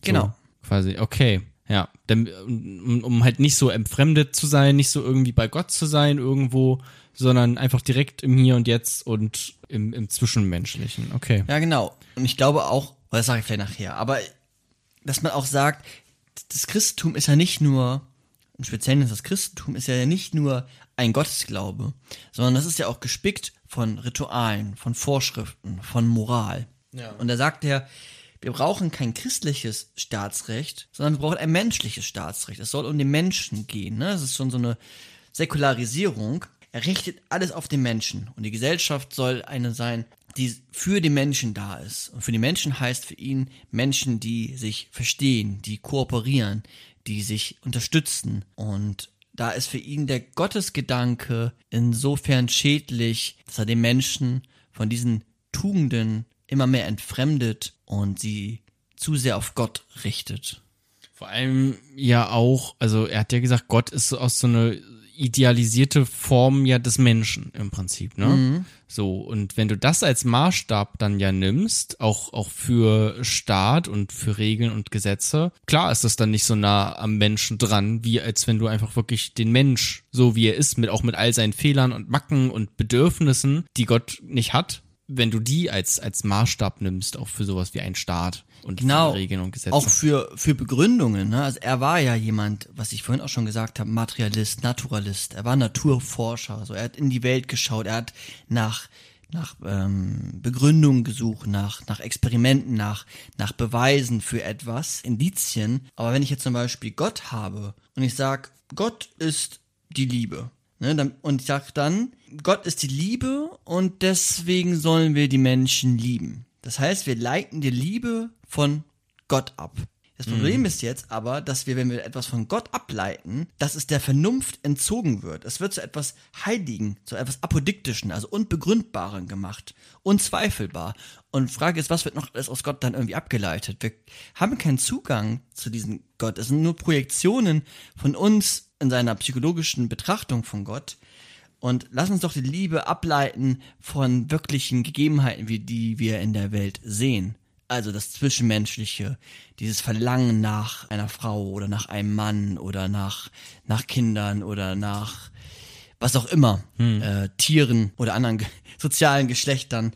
Da, da legt doch den Fokus drauf. Kein christliches, sondern ein menschliches Staatsrecht. Alles auf den Menschen richten. Und er war auch ein, na, der sich auch als, als Kommunist gesehen hat. Kommunist im, im wirklich noch, ja, nicht so politisch aufgeladen dann wie bei Marx. Der, der kam man noch später, vielleicht eher so Demo, wie, wie wir jetzt Demokraten verstehen, aber für ihn war so der, das Gemeinwesen, so die Gemeinschaft, das, Kommune. die Kommune, das war das Wichtige. Man Ja. kann ihn vielleicht auch als Humanisten betrachten. Okay, ja, kein Wunder dann, dass ihm das Zwischenmenschliche scheinbar so wichtig Ja. war. Wenn er auch schon sagt, ja, ich will irgendwie in der Kommune leben oder so. Genau, und Christen könnten jetzt sagen, naja, vielleicht auch zu seiner Zeit könnten sagen, wir haben doch hier das Zwischenmenschliche. Wir unterstützen uns, wir unterstützen doch, wir sind doch lieb zu unserem Nächsten. Und dann kann ich mir vorstellen, dass er sagen würde, aber ihr grenzt euch auch schon ziemlich stark ab. Ihr grenzt euch nämlich von denen ab, die nicht an Gott glauben, und ihr grenzt euch von denen ab, die nicht an euren Gott glauben. Und dann gibt es wieder unterschiedliche Menschen.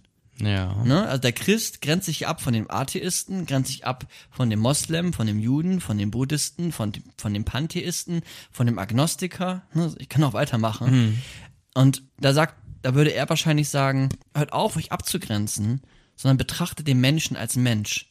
Und wir können die Religionen betrachten, da erfahren wir sehr viel über den Menschen, aber wir erfahren nichts über Gott. Das ist so ein bisschen Ja. seine Das ist so die, die, die, die, Grund, die. Grundthese, ne? ja, ja. Warte, was hattest du jetzt gerade zuletzt gesagt? Der, der letzte Punkt, dass äh, die, die Religionen sich, sich abgrenzen ähm, und das Zwischenmenschliche quasi so auch äh, verweigern und nicht richtig zulassen, so wie sie vielleicht eigentlich tun. Hat er einen Punkt mit? Gleichzeitig muss man, würde ich jetzt einfach mal behaupten, auch sagen, dass er bestimmt, die Wahrscheinlichkeit ist sehr hoch, Sexist war und ähm, Rassist, vermutlich. Also Würde ich jetzt einfach mal behaupten. über Rassismus habe ich bei ihm nichts gefunden. Ja. Bei dem anderen Punkt, naja, er hat ein sehr starkes, also der Mann ist dem Mannesbild abzu, ist das Wesen des Mannes und das, das Vibe ist ähm, Okay, das Wesen reicht ja der, schon, der Weiblichkeit dass- wenn du schon zu sagst, entnehmen. das also Vibe. ähm, Ja. ne, das Wesen des Christentums, es gibt auch noch das, den, das Wesen des Mannes und der Frau. Oh, okay, also gibt Theologie kein, geschrieben. Nee, nee, das sind jetzt keine Werke, aber er hat da schon so. feste Definitionen von Mann und Frau. Und wenn er von Menschen spricht, haben wir auch immer männliche Attribute. Reden wir vom Mann, ne? Ja. Ähm. Habe ich mir nämlich fast gedacht. Aber trotzdem, nichtsdestotrotz, das macht, das schmälert ja nicht wirklich seinen Punkt, dass du dich natürlich auch durch Religion ganz stark abgrenzt von anderen Menschen. Mhm. Ja, ja, doch schon. Aber seine Projektionstheorie hast du verstanden, ne? dass unsere Wünsche, unsere Mhm. Begehren in Reinform bei Gott zu finden sind. Und wir lagern sie quasi aus, weil der Mensch es gar nicht, er, er hält es nicht aus. Ich hatte ja vorhin diese ganzen, er hält es nicht aus, ein Mangelwesen zu sein. Ne? Also ich bin sündhaft, also ist Gott heilig. Ich bin unverkommen, also Gott, ist Gott vollkommen. Ich bin endlich, also ist Gott unendlich. Ich halte meine Endlichkeit nicht aus. Ich will nicht sterben, sondern ich brauche so etwas wie ein Jenseits. Und deswegen projiziere ich das auf etwas, um mich vielleicht auch selbst zu beruhigen, um psychische Widerstandskraft zu haben. Ja.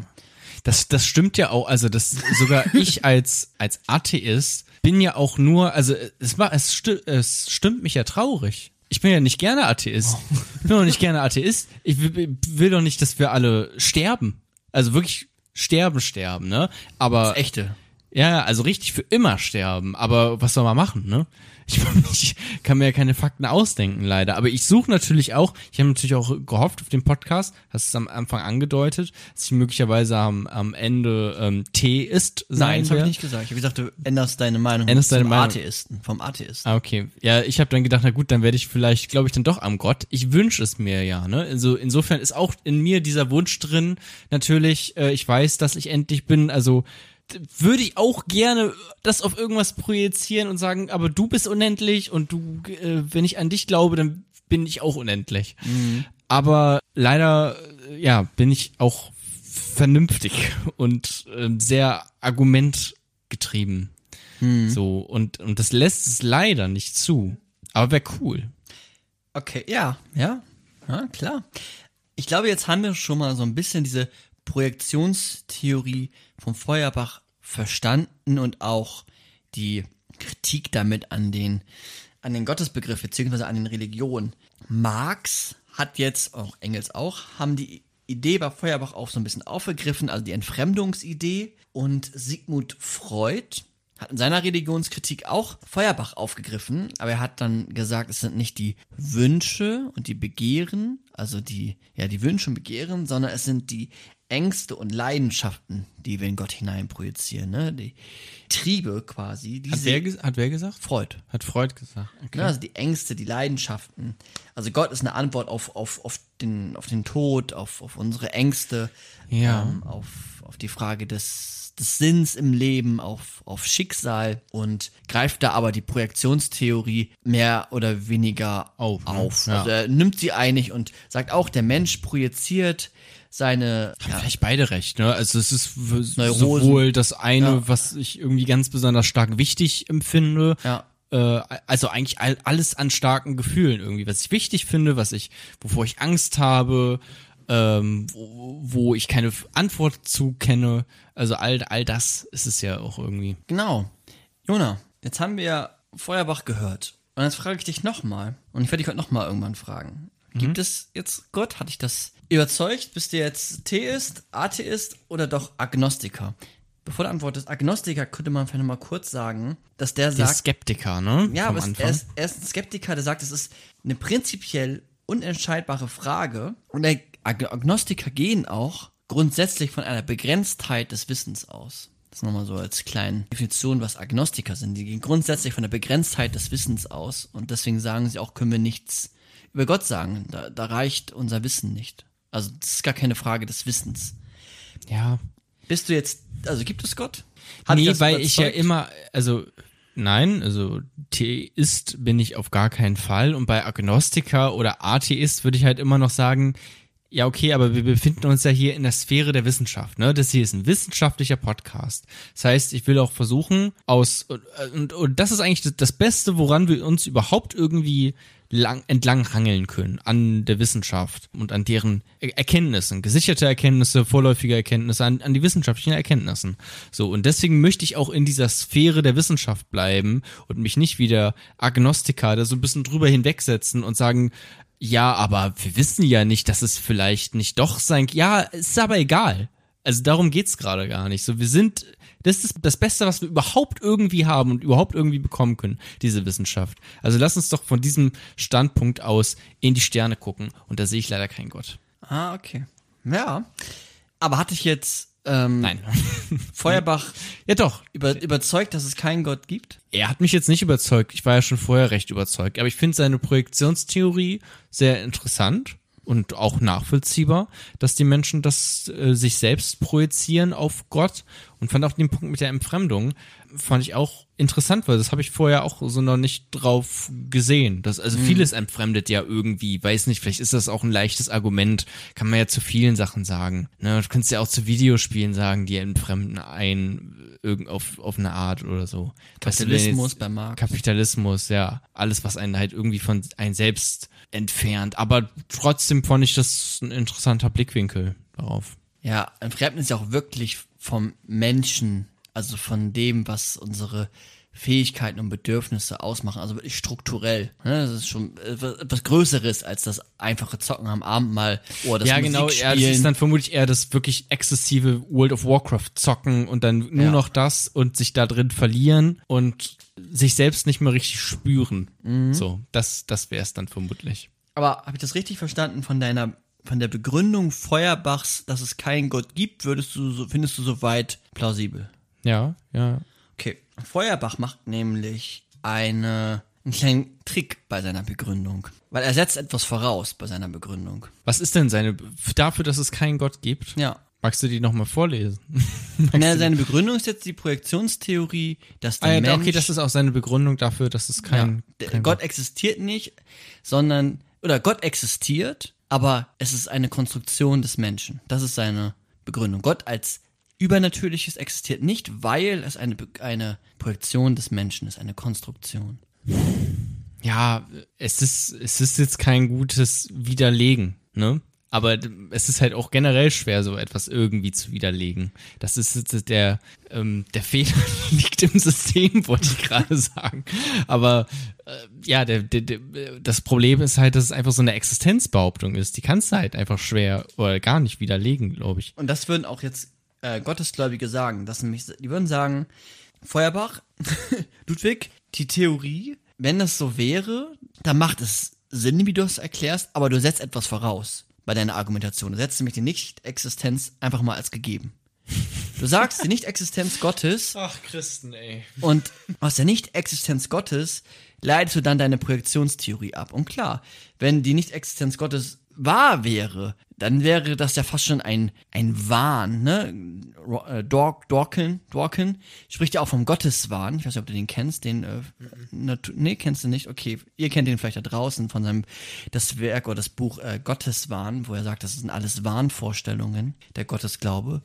Aber ihr setzt quasi die Nicht-Existenz Gottes in der Erklärung, dass es Gott nicht gibt und nur eine Projektion ist, voraus. Aber, naja, Gott existiert oder Gott existiert nicht, darüber kann man zumindest jetzt nach Kant zum Beispiel nicht sagen. Kant sagt, Gott ist eine regulative Idee. Sie ist unbeweisbar, unentscheidbar. Wir, wir wissen nichts darüber. Man kann vielleicht sagen, es gibt sehr wenig gute Gründe an Gott zu glauben. Oder wenn ihr mir jetzt sagt, ich habe hier die Evolutionstheorie mit den Annahmen, nehmen wir jetzt mal sind irgendwie Evolutionstheorie, nehmen wir so irgendwie zwei, drei Annahmen, nehmen wir so die Hauptannahmen. Ne, alles ist irgendwie äh, Zufall und natürliche Selektion. Und jetzt haben wir den Gottesglauben, Gott hat die Welt geschaffen. Dann sind in den Annahmen von der Evolutionsbiologie sind das zwei Sachen, die man äh, verifizieren kann oder auch falsifizieren kann.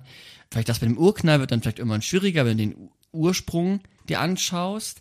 Aber es sind weniger Annahmen als die ganzen Unbekannten, die wir beim Gottesglauben haben. Weil was, was ist denn jetzt Gott? Wie lange, wann hat er die äh, Welt geschaffen? Warum ist die, da kannst du noch so viel mehr fragen quasi. Das heißt, weniger Annahmen sind in der Wissenschaft oft, das ist auch das Rasiermesser-Argument quasi, wie, gibt es in der Philosophie, dass du, wie weniger Annahmen eine Theorie hat, desto Ah, okay. einiger, eigentlich wahrscheinlicher sollte sie sein. Oder ver versuche eine Theorie mit möglichst wenigen Annahmen zu konstruieren. Versuche so viele Unbekannte wie möglich rauszunehmen aus deiner Theorie, damit du nicht, du hast nicht Gott und er ist allwissend und übernatürlich und er hat das gemacht, er hat, die, er hat das geschaffen, Ach so, ja, er hat okay. das geschaffen, sondern versuche, soweit es geht, die Linse scharf zu stellen Mhm. und vieles rauszulassen für eine Begründung von etwas. Ja. Und da ist jetzt bei dem Gottesglauben, vielleicht würden jetzt äh, Philosophen oder Atheisten sagen oder Naturwissenschaftler, sind da einfach viel mehr Unbekannte als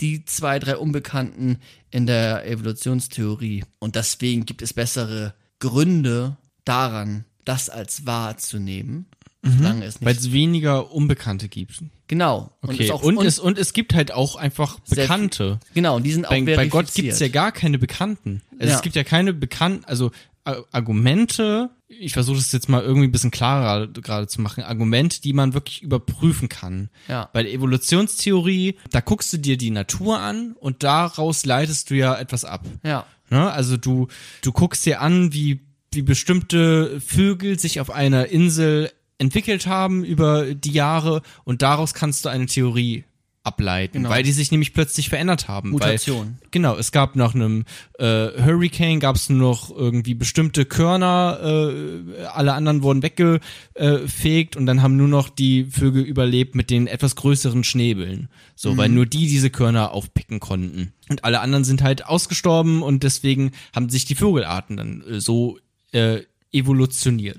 So, also es ist halt etwas, was du wirklich überprüfen kannst. Aber bei Gott gibt's halt einfach also gar nichts, was man überprüfen kann und halt auch dann widerlegen. Das ist ja immer dieser Schritt in der Wissenschaft, dass du ja versuchst, etwas auch zu widerlegen. Ja. Zu falsifizieren. Du hast Genau. das Fachwort vorhin schon benutzt. Genau. Jetzt könnte man vielleicht auch sagen, okay, Christen wollen gar nicht mehr die Naturwissenschaften erklären. Ne? Also es gibt ja auch genug Christen, da kommen wir im nächsten Kapitel auch noch drauf, die die Naturwissenschaften erklären wollen. so. Äh, auch viel in Amerika, aber man könnte auch sagen, dafür ist die Religion gar nicht mehr da, dann nehmen wir uns zurück, dafür gibt es die Wissenschaften und nochmal den Christen das zu lassen. Aber ob es jetzt Gott gibt oder nicht gibt, das können wir halt nicht beweisen. Feuerbach hat es einfach vorausgesetzt und dann das Phänomen beschrieben, ne? Ja. Und Ja. Mit, mit dem musst du dann quasi trotzdem leben. Aber wir hatten es ja auch schon beim Teekannen-Argument. Nur weil ich etwas nicht belegen kann, heißt es ja noch nicht, dass es unbedingt wahr sein muss.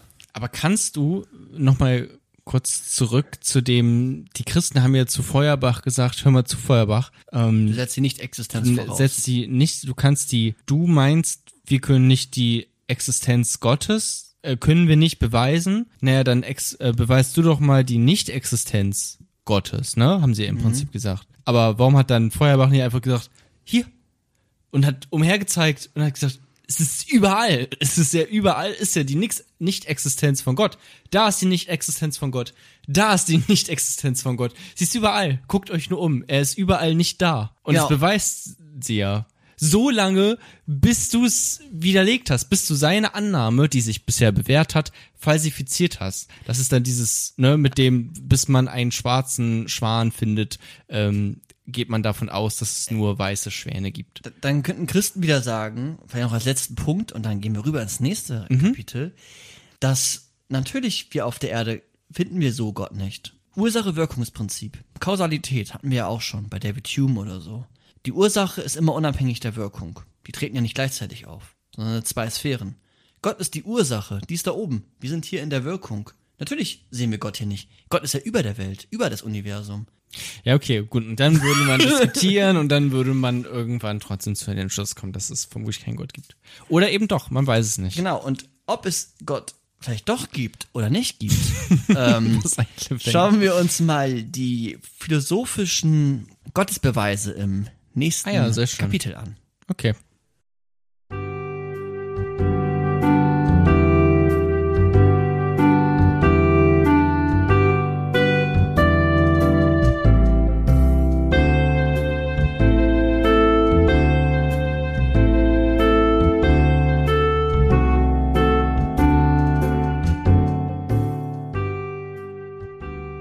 Kapitel 3 Gottesbeweise. Wir haben eben Ludwig Feuerbach ganz gut kennengelernt. Wir haben seinen Projektionismus verstanden. Wenn man auch nochmal schaut, ich habe ja auch sowas gesagt wie, und vielleicht wird es da auch nochmal deutlich, dass der Mensch ähm, in seinem Wissen eingeschränkt ist, auch ein unwissender Mensch ist und Gott gerade das Allwissende ist. Daran sieht man ja auch, dass der Mensch vielleicht einen Drang hat, Fragen zu beantworten. Ne, also wir kennen das, Gott ist vielleicht manchmal einfach die einfache Erklärung für, wie ist der Mensch entstanden, warum wurde ich heute nicht vom Auto erwischt, war es jetzt Zufall und Schicksal? Oder ist es vielleicht sogar die schönere Erklärung zu sagen, nein, Gott hat mich bewahrt? Oder warum hat es, warum regnet es, ne, wenn man jetzt früher an so ganz alte Götterbilder sich orientiert, dass man sagt, okay, früher gab es vielleicht dann den Wassergott, der die Regenwolken gefüllt hat. Und jetzt kann man sagen, nee, es ist ein bisschen komplizierter, aber auch nicht super kompliziert. Man kann sich das ganz gut naturwissenschaftlich erklären. Das heißt, unser Wunsch nach Wissen projizieren wir in Gott. Der ist nämlich die Antwort auf alles. Er ist allwissend. Und das ist die Projektion. Die Projektion Ja. ist das von Menschen geglaubte in Gott, was wieder auf uns zurückscheint. Soweit, so gut. Jetzt hatte Bis ich zu dem Punkt hatten wir's. Jetzt hatte ich dich ja eben gerade nochmal so ein bisschen herausgefordert und gesagt, na gut, wir setzen die Nicht-Existenz Gottes voraus bei Ludwig Feuerbach. Und jetzt gucken wir uns doch mal so ein paar Gottesbeweise an, Existenzbehauptungen. Mal schauen, ob dich eine überzeugt. Ich bin Von den Gottesbeweisen. von den Gottesbeweisen. Wir Meinst du das denn? Dass mich eine überzeugt? Na okay, gucken wir einfach mal rein. Schauen wir. Also wir fangen mal an mit Anselm von Canterbury. 11. Jahrhundert. Er hat einen sogenannten ontologischen Gottesbeweis formuliert. Ein, einer, der wirklich um die Existenz Gottes geht. Das Onto- Seiende. Ja, genau, Ontologie ist die Lehre Lehre, des des, Sein- Seienden, ne? Genau. Ja, okay. Und er hat nämlich gesagt, Gott ist das, worüber hinaus nichts Größeres gedacht werden kann. Das ist eine Definition von Gott. Gott ist das, worüber hinaus nichts Größeres gedacht werden kann. Doch dann kann Gott nicht nur in den Gedanken existieren, sonst wäre es ja nicht das Größte, über das nicht gedacht werden kann. Also muss das Unendliche, das Vollkommene, das Große, Gott existieren, weil sonst wäre es ja nicht das Größte, wenn es nur in unseren Gedanken existiert. Also muss es auch in der realen Welt existieren. Das ist der ontologische Gottesbeweis von Anselm von Canterbury. Weil Gott ist, die Idee von Gott ist, ist, dass es das allergrößte, heftigste, krasseste Genau. ist überhaupt. Und deswegen kann es ja nicht nur ein Gedanke sein, Ja. sondern muss ja real existieren, weil es ist ja das Größte überhaupt. Ne? Also, also man erschafft da Gott quasi in seinen Gedanken und baut sich da so ein Konstrukt auf. Das ist ja mh, ein bisschen, als würdest du dich auf einen Stuhl setzen und den Stuhl hochheben und dadurch dich selbst hochheben und anfangen zu fliegen. Weißt du, das Fundament von diesem Argument ist ja auch quasi gleichzeitig das, worauf das äh, das Fundament baut auch wiederum auf dem gleichen Fundament irgendwie auf. So, es ist, es ist irgendwie so ein in sich, in sich logisch, aber dadurch halt unlogisch. Es ist tautologisch. Tautologisch. Ah, da- das ist das richtige Wort. Es ist Äh, nämlich immer wahr, weil ich setze die Existenz Gottes voraus. Wenn ich die Existenz Gottes voraussetze, naja, dann kann ich alles aus der ähm, ableiten. Die Nicht-Existenz Gottes spielt in dem Argument gar keine Rolle. Darüber wird ja nichts gesagt. Sondern Ja. ich setze erstmal die Existenz Gottes voraus. Nämlich Gott ist das, worüber hinaus nichts Größeres gedacht werden kann. Das ist die erste Prämisse. Und das ist erstmal, ähm, ja, das, das wird einfach, das ist behauptet so. Das ist meine Annahme. Und das ist ein sogenannter Zirkelschluss, ne? Also wir begründen Gott mit Gott. Wir haben in den Prämissen schon den Begriff Gott und dann haben wir ihn auch wieder in der Konklusion, in der Schlussfolgerung. in der Schluss, genau, in der Schlussfolgerung. Und dieses Argument ist immer wahr, aber sie sagt, das, es sagt nichts über die Welt. Das ist auch die Kritik, die Kant an den Argument hat, an den ähm, ontologischen Gottesbeweis von Anselm von Canterbury. Okay, ja. Hat dich also nicht überzeugt. Hat mich jetzt gar nicht überzeugt, ehrlich gesagt. Nee. Okay, na gut. Probier es weiter. Relativ schwach. Thomas von Aquin, Hm, Name kennt man. kosmologischer Gottesbeweis. Mal gucken, ob der dir mehr zusagt. Geht um den ganzen Kosmos. Er sagt, alles ist in Bewegung. Ursache, Wirkung, Kausalität. Wir haben etwas, eine Ursache und dann geschieht etwas, eine Wirkung. Es ist immer in Bewegung. Es geschieht nicht einfach so. Also, wenn Eine alles Art Nat Naturgesetz, was er beobachtet hat. Genau, das ist ein, das ist ein Naturgesetz. Stimmt ja auch. Ja, David Hume haben wir ja auch gehabt, ne? Ob das so genau zu betrachten ist. Echt? Naja, ähm, Okay, hören wir da nochmal rein in der David Hume-Folge, Genau. die Jona offensichtlich schon wieder vergessen hat. ja, ja. Wir sehen Kausalität nicht, sagt David Hume. Wir sehen immer nur ein Vor und danach. Aber diese notwendige Verbindung zwischen den beiden sehen wir nicht. Okay. Alles ist in Bewegung. Ursache, Wirkung. Und das heißt, jede Bewegung braucht einen Beweger.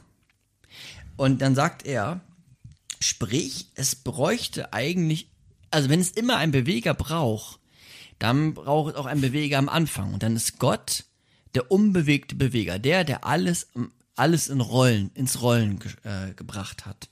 Gott ist der unbewegte Beweger. Alles ist in Bewegung. Jede Bewegung hat eine Bewegung. Aber wo ist denn die erste Bewegung? Wenn alles eine Bewegung hat, wo ist die verdammt nochmal erste Bewegung? Es kann nur Gott sein, der unbewegte Beweger. Das ist irgendwie so ein Argument, was so, was man vermutlich auf jeder christlichen Freizeitfahrt von irgendeinem Kevin am Lagerfeuer, der umarmt dich da und sagt ja, aber der unbewegte Beweger. Weißt du, da, da stelle ich mir das gerade gut vor. Ähm, ist aber natürlich auch Quatsch, weil du setzt, also das erklärt ja auch nichts. Also warum sollte jetzt Gott unbewegt sein? Also, wenn ich quasi davon ausgehen kann, dass es einen Gott gibt, der gar nicht bewegt werden muss, könnte ich ja gleichzeitig auch genauso gut davon ausgehen, dass es eine Welt gibt, die nicht unbewegt sein muss. Äh, die nicht be Ja, ja. bewegt äh, sein muss, die keinen äh, Ursprung haben muss. Und dafür, dass ich aber das am Anfang nehme als Argument, dass ja alles ein Ursache- und Wirkungsprinzip äh, folgt, widerspreche ich mich ja am Ende, indem ich das einfach sage, ja gut, aber bei Gott zählt es nicht. Genau, es ist vielleicht auch wieder so eine eher einfache Antwort auf eine sehr komplexe Frage und es ist aber auch eine Frage, die schwer sich vorzustellen ist. Also man hat ja schon diesen Drang, naja klar, man, man sieht das ja auch. Alles geschieht aus einem gewissen Grund, aus einer gewissen Ursache so. Es Ja. hat eine gewisse Ursache, warum wir diesen Podcast machen, warum wir, warum wir leben, warum ähm, ich heute einen Kaffee getrunken habe. Und das beobachten wir und dann irgendwie, Mhm. aber wo ist denn jetzt die erste Bewegung?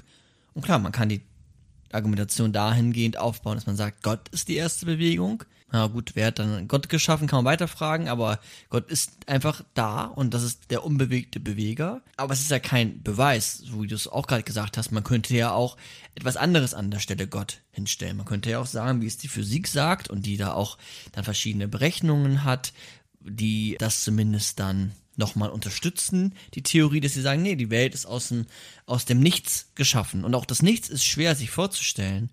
Aber ja, da war das Nichts und das ist irgendwie eine eine Milliardste Milliarde, Milliarde, bla bla bla, kleiner Punkt und da waren dann irgendwann hat sich das langsam ausgedehnt und dann kamen die Atome dazu und dann bla bla bla, ging das so los. Dann haben die gute Erklärungen. Aber die, diese, diese letzte Frage, das ist halt eine, eine metaphysische Frage. Ne? Es geht über das hinaus, was wir eigentlich hier in unserer näheren Umgebung betrachten können, Ja. äh, wissenschaftlich erforschen können.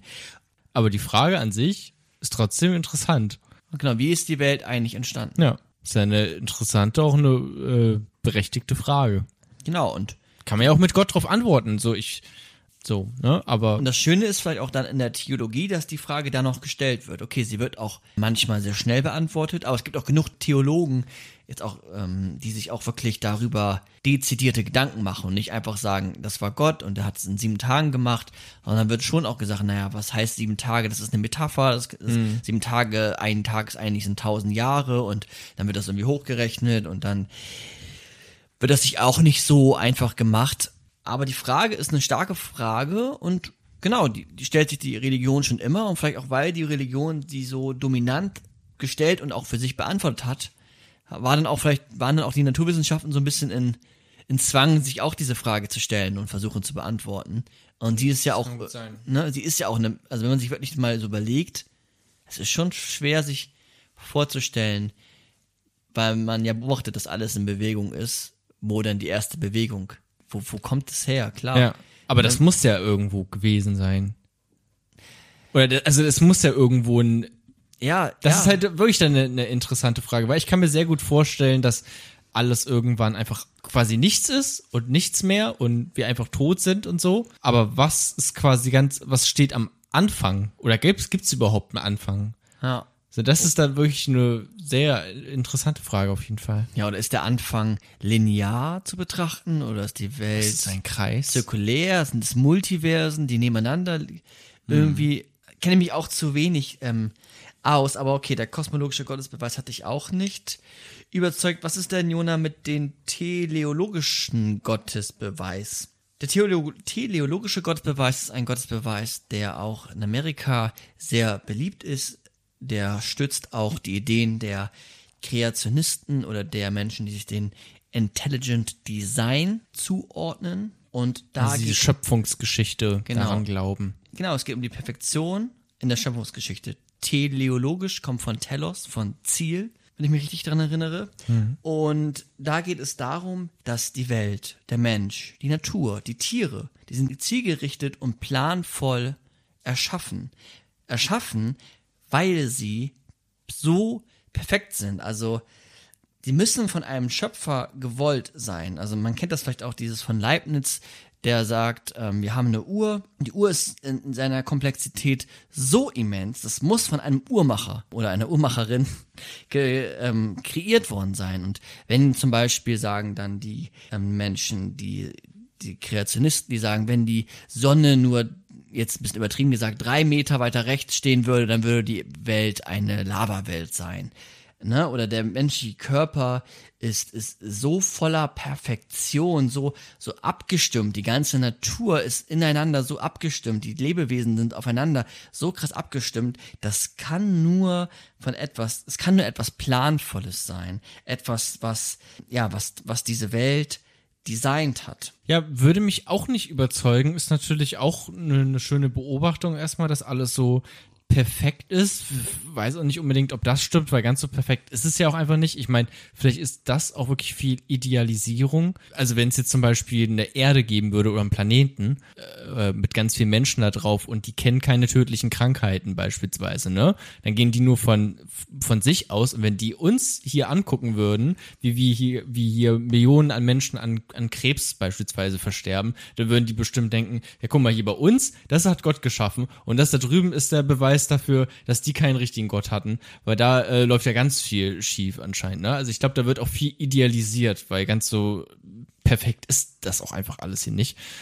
Und die Natur, die Perfektion der Natur, die Konstruktion, wenn du dir Menschen anguckst, wie perfekt das Zusammenspiel unserer Neuronen ist, Ja. wie wir eigentlich zusammen interagieren können, dass wir Gefühle erfahren und äh, auch fühlen, dass wir unsere Vernunft betätigen können, dass wir ein Bewusstsein haben. Ja, ich finde, das muss trotzdem nicht zwangsläufig dann begründet werden mit einem Schöpfer. Ich finde, man kann das auch begründen mit Zufall. Aufgrund der Tatsache, dass das Universum einfach unendlich groß ist, ähm, das Gesetz der hohen Zahlen, insofern ist es schon recht in all der Unwahrscheinlichkeit vermutlich wahrscheinlich, dass es uns gibt und auch, dass es irgendwo da draußen noch anderes Leben gibt, was auch so intelligent ist oder vielleicht noch viel intelligenter als wir. Aber ich muss auch sagen, bisher von allen den drei Argumenten finde ich das am stärksten. Das ist auch der ähm, beliebteste. Der auch, deswegen habe ich auch das so eingeleitet, dass er in Amerika einen sehr guten Ruf hat. Die Kreationisten, das sind ja, das sind ja moderne Begriffe, ne? Das ist wirklich noch ein Argument, was auch du in der Gegenwart findest, ja.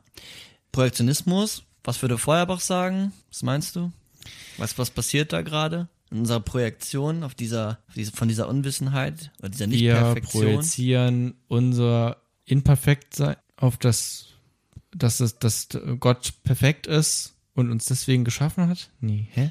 Ich hätte jetzt gedacht, einmal, dass der Mensch immer alles verstehen will, Ja. und da dann wieder die, die Allwissenheit ähm, auf äh, quasi auf Gott projiziert und er ist das, der alles versteht und der Mensch selber vielleicht auch erkennt, dass er ja vielleicht dann doch nicht so perfekt ist, aber Gott ist der Perfekte, der uns alle geschaffen hat. Ja. Der letzte ja. Punkt vielleicht auch nicht. Ja. Ich weiß es nicht genau. Ähm, aber Okay, ich glaube wie, aber wie würdest du das Argument, dieses Argument der Kreationisten, ähm, oder wo ist da der, der Fehlschluss? der, der Fehlschluss ist, Ist ja eigentlich recht einfach, einfach weil man das da nicht, also da, du hast zwar eine schöne Grundannahme, dass alles hier perfekt ist, aber das muss ja nicht darauf fußen, dass es ein Gott ist. Das ist ja auch einfach nur eine Behauptung. Es ist ja kein Argument, oder? Es baut ja nicht aufeinander auf, richtig. Na, du meinst, das Argument wäre, wenn alles perfekt ist, es ist alles perfekt, dann muss sich notwendigerweise daraus folgen, dass Gott die Welt perfekt Ja. hat, weil die Welt perfekt ist, sondern es könnte auch einen anderen Grund haben, Genau. dass die Welt perfekt ist. Außer du packst noch dazwischen und immer wenn etwas perfekt ist, dann ist das von Gott geschaffen, also muss Gott, weißt du, das ist dieser, eigentlich dieser naturalistische Fehlschluss, oder nicht? Sein so, ja. dieser Seins-Sollen-Fehlschluss. Also die gehen davon aus, okay, etwas ist perfekt, so, das Sein. Also muss das oder soll das ähm, geschaffen worden sein von einem Gott. Aber du kannst von etwas, was äh, von, von etwas, was ist, nicht einfach darauf schließen, wie etwas sein soll, weil du brauchst ja dieses Verbindungslied dazwischen. Was Ja. dann nämlich äh, sagen würde, also immer wenn etwas perfekt ist, muss das von Gott geschaffen worden sein, also so, und dann würde das Argument Sinn ergeben. Genau, du kannst die Brücke schlagen. Was ich darauf antworten würde, wäre, dass ich die Prämisse nicht teilen würde, dass die Welt perfekt ist. Ja, das hatte ich ja auch genau. Genau, und auf zweierlei, ähm, auf zweierlei Ebenen. Einmal die menschlich konstruierte Welt ist nicht perfekt, denn es gibt Leid. Warum sind Menschen, Menschen, die so anderen Menschen so viel Leid zufügen? Das Argument überzeugt mich nicht, dass wir einen freien Willen haben, weil hätte Gott, wenn wir so perfekte und Abbilder Gottes sind, uns da nicht so ein bisschen vernünftiger machen können, so ein bisschen empathischer, so ein bisschen weniger anfällig für Macht, Gier und was auch immer dazugehört. Also da finde ich einmal, da hätte uns doch Gott so ein bisschen, wenn er so der perfekte Gott ist, gut freier Wille hin oder her, den kann er uns ja geben, aber so, so ein bisschen menschlicher. Und dann natürlich auch noch im Sinne des Leids dass, ja, warum dann Kinder Leid erfahren müssen, warum gibt es Naturkatastrophen und Krankheiten und sonstiges. Das hat ja nichts mit den freien Willen zu tun. Aber auch unabhängig davon würde ich sagen, auf der Nat äh, naturwissenschaftlichen Ebene ist die Welt keine perfekte Welt, wo jedes Geschöpf quasi designt und geschaffen worden ist von Gott, also unabhängig von den anderen. Ne? Also der, der Mensch ist geschaffen als Mensch, der Hund ist geschaffen als Hund, die Katze ist geschaffen als Katze, als in, ne, ein intelligenter Schöpfer, der sich darüber Gedanken gemacht hat und die Schöpfung, den Baum, die Katze designt hat. Da würde ich sagen, da hat die Evolutionstheorie mit der natürlichen Selektion und den Zufällen einfach eine für mich plausiblere Erklärung, weil Lebewesen sind nicht einzeln zu betrachten, sondern aufeinander aufbauend zu betrachten. Wenn ich mir ein Mensch angucke, ein Pferd angucke, einen Hund angucke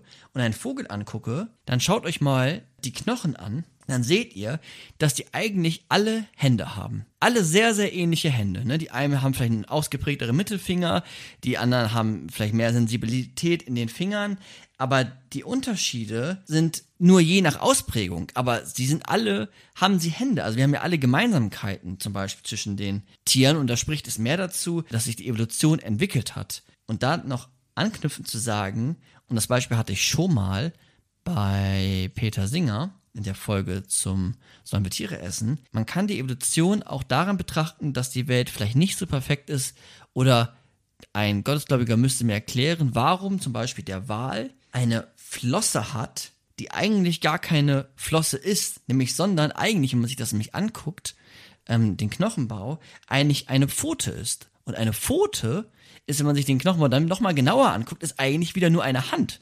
Eine Hand, die sehr ähnlich ist zu dem Menschen. Und er hat sogar noch an den Hinterbeinen, also er hat verkümmerte Hinterbeine. Wale haben ganz kleine, verkümmerte Hinterbeine, was eigentlich dafür ein Indiz ist, dass dieser Wal nicht immer im Wasser lebte, sondern vielleicht mal auf dem Land lebte und auch für diese Evolutionstheorie einfach sehr gute Indizien sind. Und da finde ich, die Welt ist nicht so perfekt. Also wenn die Welt perfekt wäre, warum haben dann äh, Wale Hinterbeine? Die brauchen sie ja nicht. Ja, und vor allem auch, wenn man sich, also die Evolutionstheorie anschaut, du hattest gerade das Stichwort gesagt, natürliche Selektion. Ähm, also ich meine, es ist ja auch nur dann das perfekt, in Anführungszeichen, was am Ende übrig geblieben ist. Der Rest was aber ja auch zur Natur gehört, der ist ja gestorben. Also es gibt zum Beispiel dieses eine Beispiel von einer äh, Eidechsenart, Anolis scriptus heißt sie, glaube ich, auf den Pines und Türksinseln. Die haben dort gelebt und irgendwann kamen zwei Hurricanes äh, über diese Insel gefegt und haben alle wegge weggefegt an äh, Eidechsen, die nur recht kleine Arme und äh, Beine hatten oder äh, Haftpolster an ihren, an ihren Händen und sich nicht richtig irgendwo festhalten konnten. Ne? Also die waren quasi nicht perfekt. So, und es hat nur das, in Anführungszeichen, perfekte überlebt, was halt überleben konnte. Ne? Aber mhm anscheinend ist auch dieses Imperfekte schon in der Natur drin einfach. Ne? Genau. Die, die sterben dann halt irgendwann. so, oder, oder das, da findet dann halt Evolution statt. Langsam. Genau. Genau, auch dieses mit, da findet Evolution statt, ne, dass die aufeinander bezogen sind. Das wollte ich mit dem Argument der Hand zeigen, dass sich das alles aus einer gewissen Masse entwickelt hat. Sonst wäre, es ist ja sehr auffällig, dass Menschen und Hunde zum Beispiel beide Pfoten oder Hände haben, die sich, die fast identisch miteinander sind. Also jetzt. Ja, also du willst auch dieses, dieses äh, Argument von der Schöpfungsgeschichte einfach auch widerlegen, auch damit. Ja, genau. Und das mit dem Wahl und der Perfektion. Aber das sind so dann Argumente, wo gesagt wird, da ist vielleicht die Welt gar nicht so perfekt, sondern es gibt gute Gründe der Evolutionstheorie als eine nicht perfekte Welt, ähm, sie so zu betrachten. Ja. Ne? Ich hatte jetzt noch ich habe leider meinen Zettel verloren, aber ich habe das im Kopf. Ich mache mir immer so ein paar Notizen ähm, pro, pro äh, Sachen und ich habe noch zwei Gottesbeweise so ein bisschen. Oder nicht Gottesbeweise, vielleicht aber gut. so ein bisschen. So Gründe, warum man, warum man an Gott glauben kann. Ich habe die aber im Kopf. Okay, alles gut. Ähm, einmal gibt es so ein ökonomisches Prinzip, an Gott zu glauben. Ne, das ist, das ist hm. die, die Idee, dass gesagt wird, wenn du an Gott glaubst, dann glaubst du an Gott, du hast keine Nachteile in der Welt und wenn es Gott gibt, kommst du, kommst du nicht in die Hölle, sondern du bist im Himmelreich und bist ewig am Leben. Okay, und wenn Und wenn du nicht, an Gott glaubst, dann hast du davon auch keine, Na äh, hast du ähm, den Nachteil, dass wenn es Gott doch gibt, kommst du in die Hölle oder nicht in den Himmel, aber sonst bleibt ja auch alles gleich, das Irdische bleibt gleich. Das Ja. heißt, glaub doch einfach an Gott, dann kommst du in den Himmel und wenn es Gott nicht gibt, dann passiert halt nichts. Wenn du nicht an Gott glaubst und es Gott nicht gibt, passiert auch nichts. Wenn es aber doch Gott doch gibt, kommst du in die Hölle. Deswegen aus dem ökonomischen Sinn heraus macht es doch, ist es doch gut zu sagen, okay, ich glaube an Gott. Überzeugt dich das? Nee, überzeugt mich nicht, weil da muss ich auch erstmal ähm, muss ich erstmal überlegen, an welchen Gott, ne? Weil Sehr ich gut, meine, äh, ich kann ja an den einen Gott glauben und äh, komme im Zweifelsfall in die Hölle. so. Also, das ist halt auch dann erstmal die Frage, okay, an welchen glaube ich jetzt? Ja, und noch, Ähm, und Und äh, Ja. noch etwas anderes ist, ähm, dass äh, das natürlich auch, also ich meine, ich habe nur das eine Leben, so. Und äh, das möchte ich auch gerne so leben, wie ich das leben möchte und nicht wie, also ich gehe davon aus, dass ich nur dieses eine Leben habe erstmal, ne? So, und deswegen möchte ich das auch so leben, wie ich das leben möchte. Und wenn ich das jetzt christlich lebe, dann verpasse ich schon sehr viel, weil ich richte mich ja nach gewissen Dogmen und nach gewissen Vorschriften. So kein Sex vor der Ehe oder so irgendwas. Weißt du, das, ähm, das sind ja dann einfach Dinge, die ich verpasse. Und äh, die äh, verpasse ich dann also wirklich. Und das ist dann ökonomisch gesehen auch nicht, auch nicht gut. Und man könnte noch, wenn das dir jetzt jemand vorbringt als Argument, könntest du noch sagen, naja, woher weiß ich denn, wer im Himmel kommt? Also lässt Gott mich denn rein? Ist das nicht voll unaufrichtig von mir, nur an Gott zu glauben, weil ich weiß, wenn es ihn gibt, dann gehe ich in den Himmel, aber eigentlich Ja. ist mir das scheißegal. Vielleicht nimmt Gott ja, und sonst handle ich auch ganz unchristlich, vielleicht sogar in meinem Leben. Also ich glaube an Gott, aber dann, ne, weiß ich nicht, mache jetzt nicht die ganzen guten Taten, kommt nicht der lieber in den Himmel, der vielleicht nicht an Gott glaubt, Stimmt, ist aber eigentlich so oder so Quatsch. Hast recht. Man kann ja auch einfach nicht christlich leben oder nicht religiös leben, aber trotzdem, wenn es am Ende trotzdem einen Gott gibt, ne, dann wird der, wird der wohl schon cool sein. Ich hoffe mal, wenn es einen Gott gibt, dass es dann kein Arschlochgott ist. Also davon würde ich jetzt mal so grundmäßig zumindest ausgehen. Und dann wird er auch, egal wie ich gelebt habe, trotzdem sagen, ja, hier komm, ich kann mir nicht vorstellen, dass es einen Gott gibt, der einen irgendwie ewig in die Hölle schickt oder sowas. Ne? Also insofern ist es dann auch egal, wie ich das Leben gelebt habe auf dieser Welt. Wenn es doch einen Gott gibt, wird er so oder so sagen, hier komm, du hast noch eine zweite Chance oder ja, ach, ist egal, wir haben so viel Platz hier drüben, komm halt auch noch rein. Ja, glaube ich auch. Jetzt mein letzter Gottesbeweis und das ist, finde ich, der stärkste und schwächste zugleich. Ich, ich finde ihn sehr gut, aber er ist äh, in seiner Form so unfassbar subjektiv, dass er auch eine Bedingung braucht, damit er funktioniert. Und zwar das Evidenzerlebnis. Ah, ja. Ne, wenn ich, und das ist, glaube ich, ein bekanntes Argument für die Christen, die ich jetzt auch kenne und kennengelernt habe. Das ist für mich, das ist das Argument, was vorgebracht wird, dass die sagen, ich habe eine Erfahrung mit Gott gemacht, ich habe eine Erfahrung mit Jesus gemacht, ich habe ihn gespürt, ich habe ihn gesehen, er hat zu mir gesprochen, ich sehe, ich, ich, ich, ich weiß, dass er mich unterstützt, dass er mich aus schwierigen Situationen herausgezogen hat und deswegen glaube ich an Gott. Ich habe eine Beziehung mit Gott mit Jesus, jetzt im, im christlichen Sinne. Und deswegen glaube ich an Gott. Das ist für mich ein Evidenzerlebnis. Das ist für mich so sonnenklar, wie eins plus eins ist zwei. Das ist ein Evidenzerlebnis. Ne? Es ist notwendigerweise hundertprozentig für dich wahr. Das schließt du dann aus, in dem Fall dann aus deinen persönlichen Erfahrungen. Und das kannst du erstmal Menschen nicht gut abstreiten, so. Das willst du irgendwie auch, also will man ja auch nicht. Nee. Und gleichzeitig, wenn man so ein Erlebnis gemacht hat, dann glauben die dann auch an Gott und dann hilft denen das ja auch. Und ich finde das Argument eigentlich, ne, das meine ich mit, es ist super stark für den Einzelnen. Wenn Ja. du die Erfahrung aber noch nicht gemacht hast, halt super schwach. Und dann wird gerne von denen gesagt, die die Erfahrung schon gemacht haben, wir geben dir gewisse Werkzeuge an die Hand, um diese Erfahrung noch zu machen oder nimm doch mal teil an den Gottesdienst, wir machen gemeinsam Musik, wir verbinden uns in der Musik, ne, wir singen zusammen, das transzendiert ja auch, das kennen wir ja auch in, in anderen Formen, beispielsweise im Fußballstadion oder sonstigen. Und dann machst du irgendwann eine Erfahrung und dann wird halt gesagt, dass es eine göttlich, göttliche Erfahrung ist. Und wenn du das dann für dich annimmst, Dann bekennst du dich dann, genau. Aber Ja. das Argument finde ich eigentlich, ja. Das stimmt, aber ähm, da wird ja auch, also du du hast auch gerade das Wort Glauben gesagt, ne? Das ist es ja auch. Es ist dann, ich glaube an Gott. Ich glaube, die meisten Leute, die äh, dieses Argument bringen, die würden auch nicht sagen, okay, und deswegen gibt es Gott auf jeden Fall. Ja. Ne? Die würden das vermutlich gar nicht unbedingt als, als Argument bringen bei der Frage, gibt es Gott? Ja. Was ja heute unser Podcast-Thema hier ist. Sondern die würden das sagen mit, okay, und deswegen glaube ich an Gott. Ja, es ist eine Und- Glaubensfrage. Genau, und da finde ich das da auch legitim. Ich würde sagen, okay, das sind, du hast etwas erlebt, aber du, du interpretierst das äh, vermutlich falsch. Genau, Glaube ist ja ein So. Überzeugtsein von Sachen, die man nicht weiß. Ja, Das könnte man so als Glaube, könnte man das vielleicht so definieren. Und ich, ich weiß es nicht, aber ich habe für mich sehr gute Gründe und es hilft mir. Es hilft meiner, ne, jetzt in dem Fall, nehmen Ja. wir das jetzt mal so.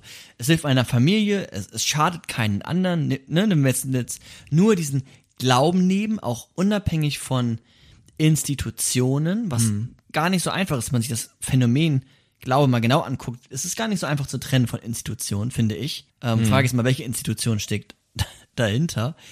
Aber ja, das ist dann in dem Moment ein, ein starkes Argument. So.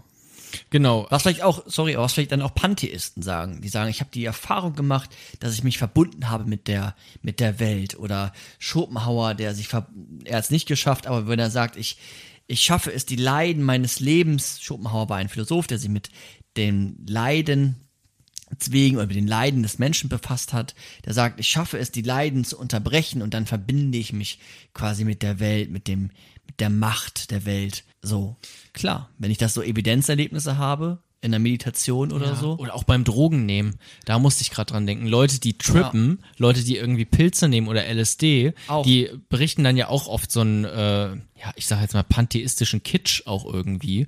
Ne? Also, dass die halt auch sagen, ja, ich, äh, das war irgendwie alles eins und ich habe mich mit allen endlich verbunden gefühlt. Aber Das ist auch das, was der, der David Chalmers, ne, der, Ja. der macht auch Experimente mit bewusstseinserweiterten Mitteln und so, ja. wenn er das interessiert. Ja, also kann sein, ähm, dass, dass das ein persönlich dann irgendwie überzeugt hat oder äh, man das gespürt und erlebt hat, aber es ist trotzdem kein, und wenn es jetzt darum gehen soll, um einen Beweis, ist es trotzdem kein Beweis, weil ein Beweis muss auch intersubjektiv sein, habe ich mal im Studium gelernt, also überprüfbar und auch von anderen WissenschaftlerInnen nachvollziehbar. Überprüfbar, ach so. Ja, auch, oder? Nee, nee, ja, klar. Ich meine nur, weil du ja, am Anfang hatten wir das mit den Theisten und Atheisten so überprüfbar, dass es Gott nicht gibt, ist es ja nicht.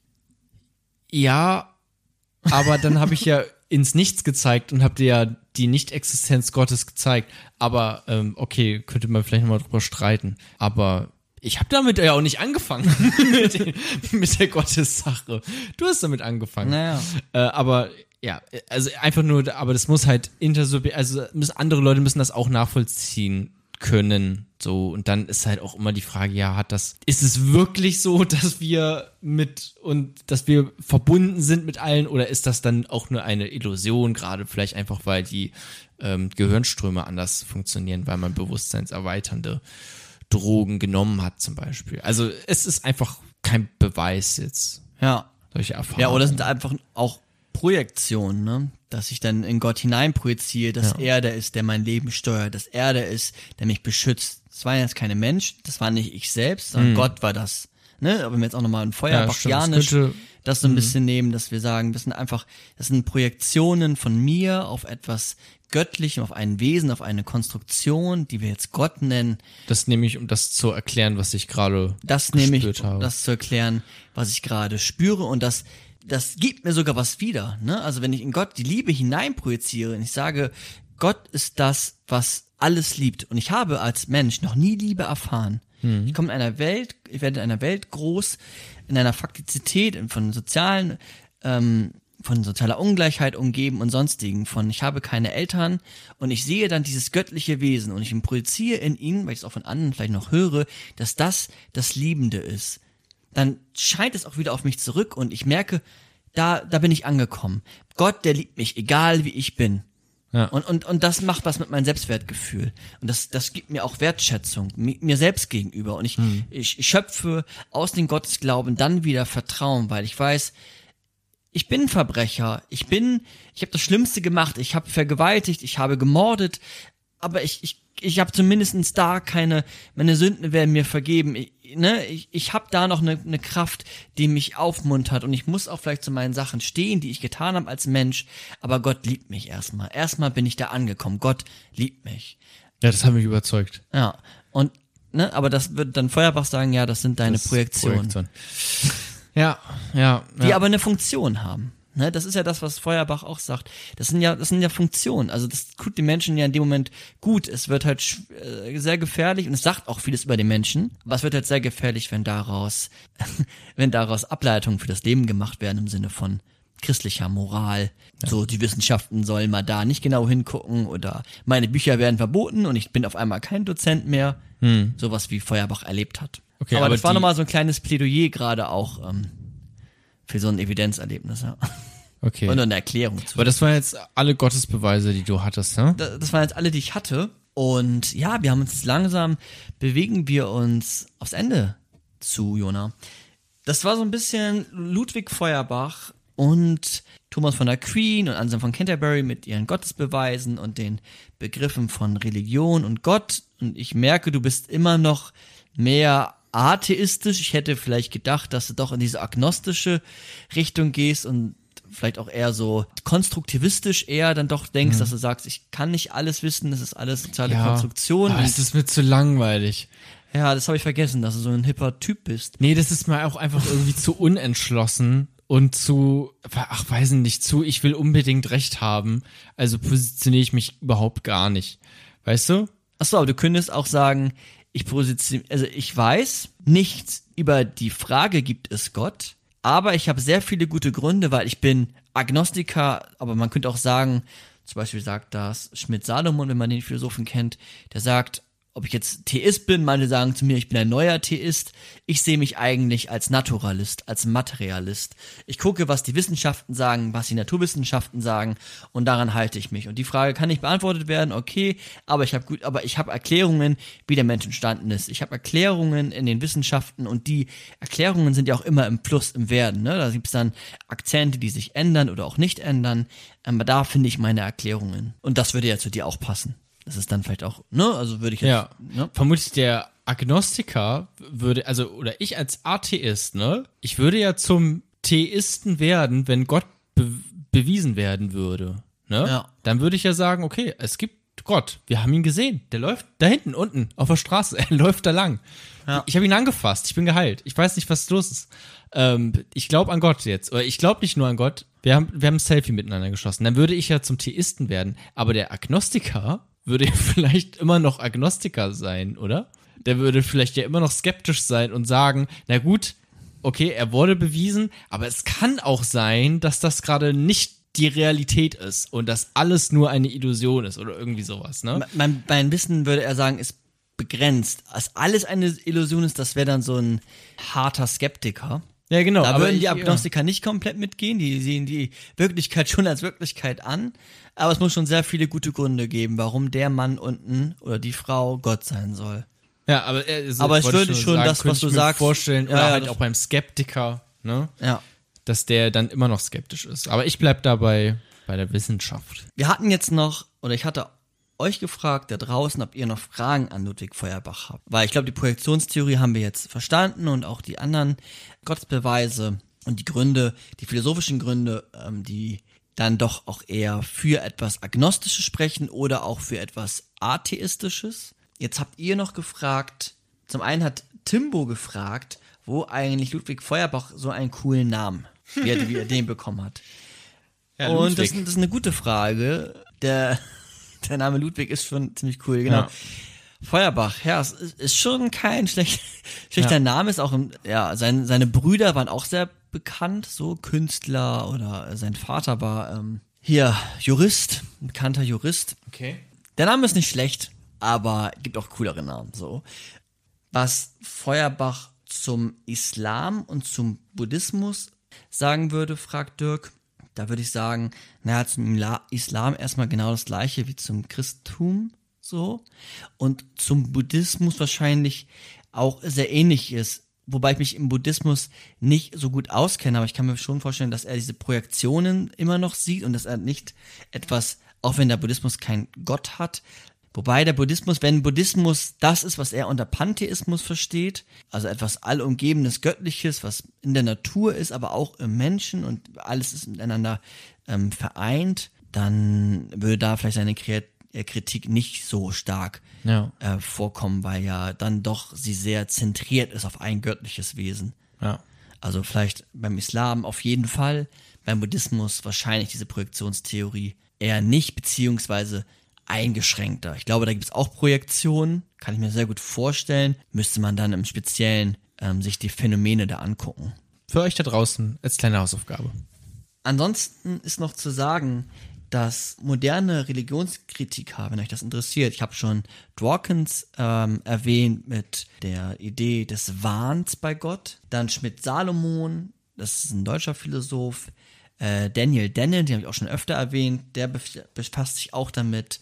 Wolfgang Dethel, den hatte ich in der, in der Uni, der hat sich auch mit dem Gottesbegriff befasst auf, ähm, und sagt, Gott gibt es nicht und begründet das ähm, rein aus der Logik heraus, was sehr kompliziert auch ist, deswegen habe ich es weggelassen. Niklas Luhmann, ich sehe hier links von mir ein Luhmann-Buch von Jona, der sagt auch, Gott ist ähm, nur eine Antwort immer auf die auf die einfachen, äh, auf die großen Fragen mit einfachen Antworten. Hat sich auch damit- Komplexitätsreduktion. ja, hat sich damit auch befasst. Ja, ansonsten, wenn es darum geht, ähm, zu gucken, wer zum Beispiel in der Philosophie auch sagt, nein, es ist wichtig, sich mit Gott zu befassen. Es ist wichtig, sich mit der Frage Gottes auseinanderzusetzen. Kann man sich mal ähm, Tetens anhören oder auch durchlesen. Ist auch ein bekannter Philosoph. Bei dem war ich auch mal bei einem Vortrag tatsächlich, habe mir den angeguckt. Der hat aber auch Interviews bei der Sternstunde Philosophie gegeben. Der beschäftigt sich wirklich auch nochmal mit, mit den ähm, Gottes Glauben und hebt die Relevanz der Frage hervor, dass wir uns diese Frage noch stellen sollten und sie nicht ähm, zur Seite drängen. Sondern es ist wichtig zu fragen, was ist dahinter? Was, was ist das, äh, das Göttliche? Sich diese Fragen noch zu stellen. Und er beantwortet sie für sich auch christlich, aber ähm, nicht so dogmatisch, wie es dann die Religion vielleicht auch beantworten. Ja, das sind nochmal so, so ein paar Denker, jetzt in dem Fall, keine Frau dabei, die sich aber mit der Frage ähm, auf der einen oder auf der anderen Seite befasst haben. Religionsphilosophie gibt's auch nochmal oder auch, ähm, die sich auch mehr dann die theologische Seite begründen, aber ich wollte mich jetzt auf, auf Feuerbach heute konzentrieren und ja, das war jetzt erst einmal das, was ich heute mitgebracht habe, Jona. Das war's. Ja, ich guck mal, ob ich noch irgendwas vergessen habe. Weil es klang jetzt gerade auch schon sehr nach einem nach so einem Ausblick, ne? Also hier, guck mal, da könnt ihr noch gucken, das könnt ihr euch noch anschauen. Äh, aber äh, das, das, das war jetzt ist zumindest mit diesem Podcast inhaltlich. Oder Micha, du guckst gerade noch angestrengt auf deine Zettel, ob du irgendwo irgendwas vergessen hast. Zumindest bei den Zetteln, die anscheinend übrig geblieben sind. Einige sind ja wohl schon flöten gegangen. ähm, Ja, ich, hat, ich hatte hier noch was aufgeschrieben, was Schmidt-Salomon zur Religion gesagt hat. Soll ich das mal, ne, der, er sagt, das ist halt ein krasses Ende, so ein bisschen. Also es ist halt, für die, die gläubig sind, ist es ein bisschen unbefriedigend, glaube ich. Aber ich sag's trotzdem einmal. Schmidt-Salomon sagt, paraphrasiert, Also für die, die gläubig sind. Also ich meine, wenn die das bis hierhin geschafft haben, dann, dann äh, werden die das jetzt auch noch schaffen. Nachdem sie jetzt fünfmal die letzten äh, Minuten gehört haben, dass Gott tot ist, werden die jetzt auch noch Fritz Salomo sicherlich durchstehen, oder? Fritz, ja. Fritz Schmidt. Schmidt. okay, ja. Er sagt, Religion ist ein Fortlügen aus der Wirklichkeit. Religion ist so ein bisschen die, der Wahn, dass es eine Insel der Geborgenheit gibt. Eine unüberschaubare ähm, Welt. Aber diese, also die Religion vermittelt den Eindruck, dass der Kosmos sich um uns dreht, um den Menschen dreht. Doch, dass der Kosmos sinnlos ist, von Sinnlosigkeit geprägt ist, von Zufall, das wird da verkannt und macht den Menschen krank. Er betrachtet da auch Religion, so wie Dawkins, als Virus, was den Menschen krank macht. Ja, von hatten wir vorhin auch schon das Entfremdet. Entfremdet, wollte ich gerade sagen. Da schließt sich dann vielleicht auch der Ja. Kreis. Ist doch eigentlich ganz schön. Ist ja vielleicht auch ein bisschen die Frage, okay, was, ja, in was für ein Grad krank meint man gerade, wie sehr krank, aber ähm, auf, auf irgendeine Art und Weise entfremdet ist ähm, äh, sicherlich etwas, ähm, wo man gut drüber diskutieren kann. Wo es vielleicht auch viele Argumente dafür gibt. Genau, und ey, das, das war Ludwig Feuerbach, das war Gibt es Gott. Wenn euch das gefallen hat, lasst ein Abo da. Heute mache ich das mal.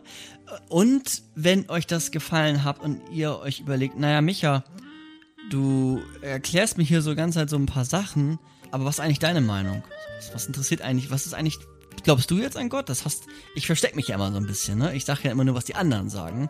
Wenn ihr wissen wollt, was ich dazu noch denke, dann ähm, schaut doch mal in den nächsten Podcast rein, nämlich In zwei Aufnahme, Wochen. Aufnahmeschluss von Feuerbach. Da werde ich auch nochmal so ein bisschen vielleicht persönlicher, ein bisschen zumindest. Und ähm, ja. ey, hat Bock gemacht. Mir ist warm. Ich bin auch da äh, in einem anderen Podcast. Ja, da müsst ihr denn auch Jona. falls Ihr, euch ihr, ihr kennt ihn ja, man hält ihn aus. Man kennt mich. Ähm, ja, ich will auch noch mal ganz kurz sagen, hey, wenn ihr trotz, also wenn ihr an Gott glaubt, also wir wollten jetzt ja auch nicht die Spielverderber Habe ich, hab ich am Anfang auch gesagt. Ne? Ähm, also das ist ja wirklich auch Privatsache und es gibt auch ja Gründe an Gott zu glauben, klar. Aber trotzdem ist dieser Podcast ist ja einfach dazu da, dass man mit möglichst offenen Augen durch die Welt läuft und äh, sie auch die Welt von allen möglichen Seiten angeleuchtet bekommt. Und ich hoffe, wir haben jetzt heute oder du hast heute äh, aus möglichst vielen Richtungen mit äh, der Taschenlampe des Wissens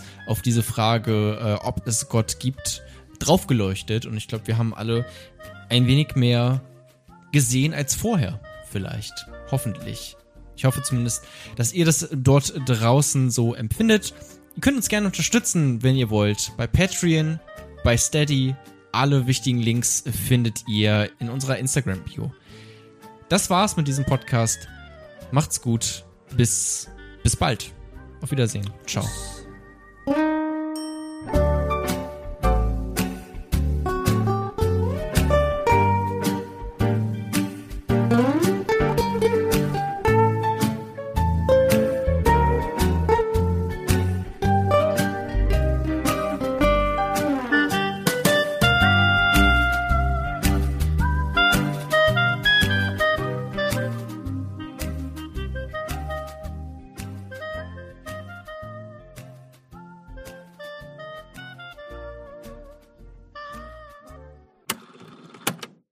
Ja, was mich persönlich noch stört, ist auch Trennung Staat-Kirche.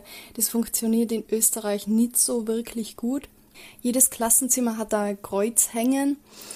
Man hat mehr Religionsunterricht als die meisten anderen Fächer außer Hauptfächer. Und mich persönlich stört es einfach, dass das Christentum so als Norm angesehen wird. Also in meiner Meinung sollte man griechische Götter genauso wie den christlichen Gott genauso ja gleich behandeln, weil im Grunde ist es nicht mehr und nicht weniger. Es ist Religion und man kann daran glauben, muss man aber nicht.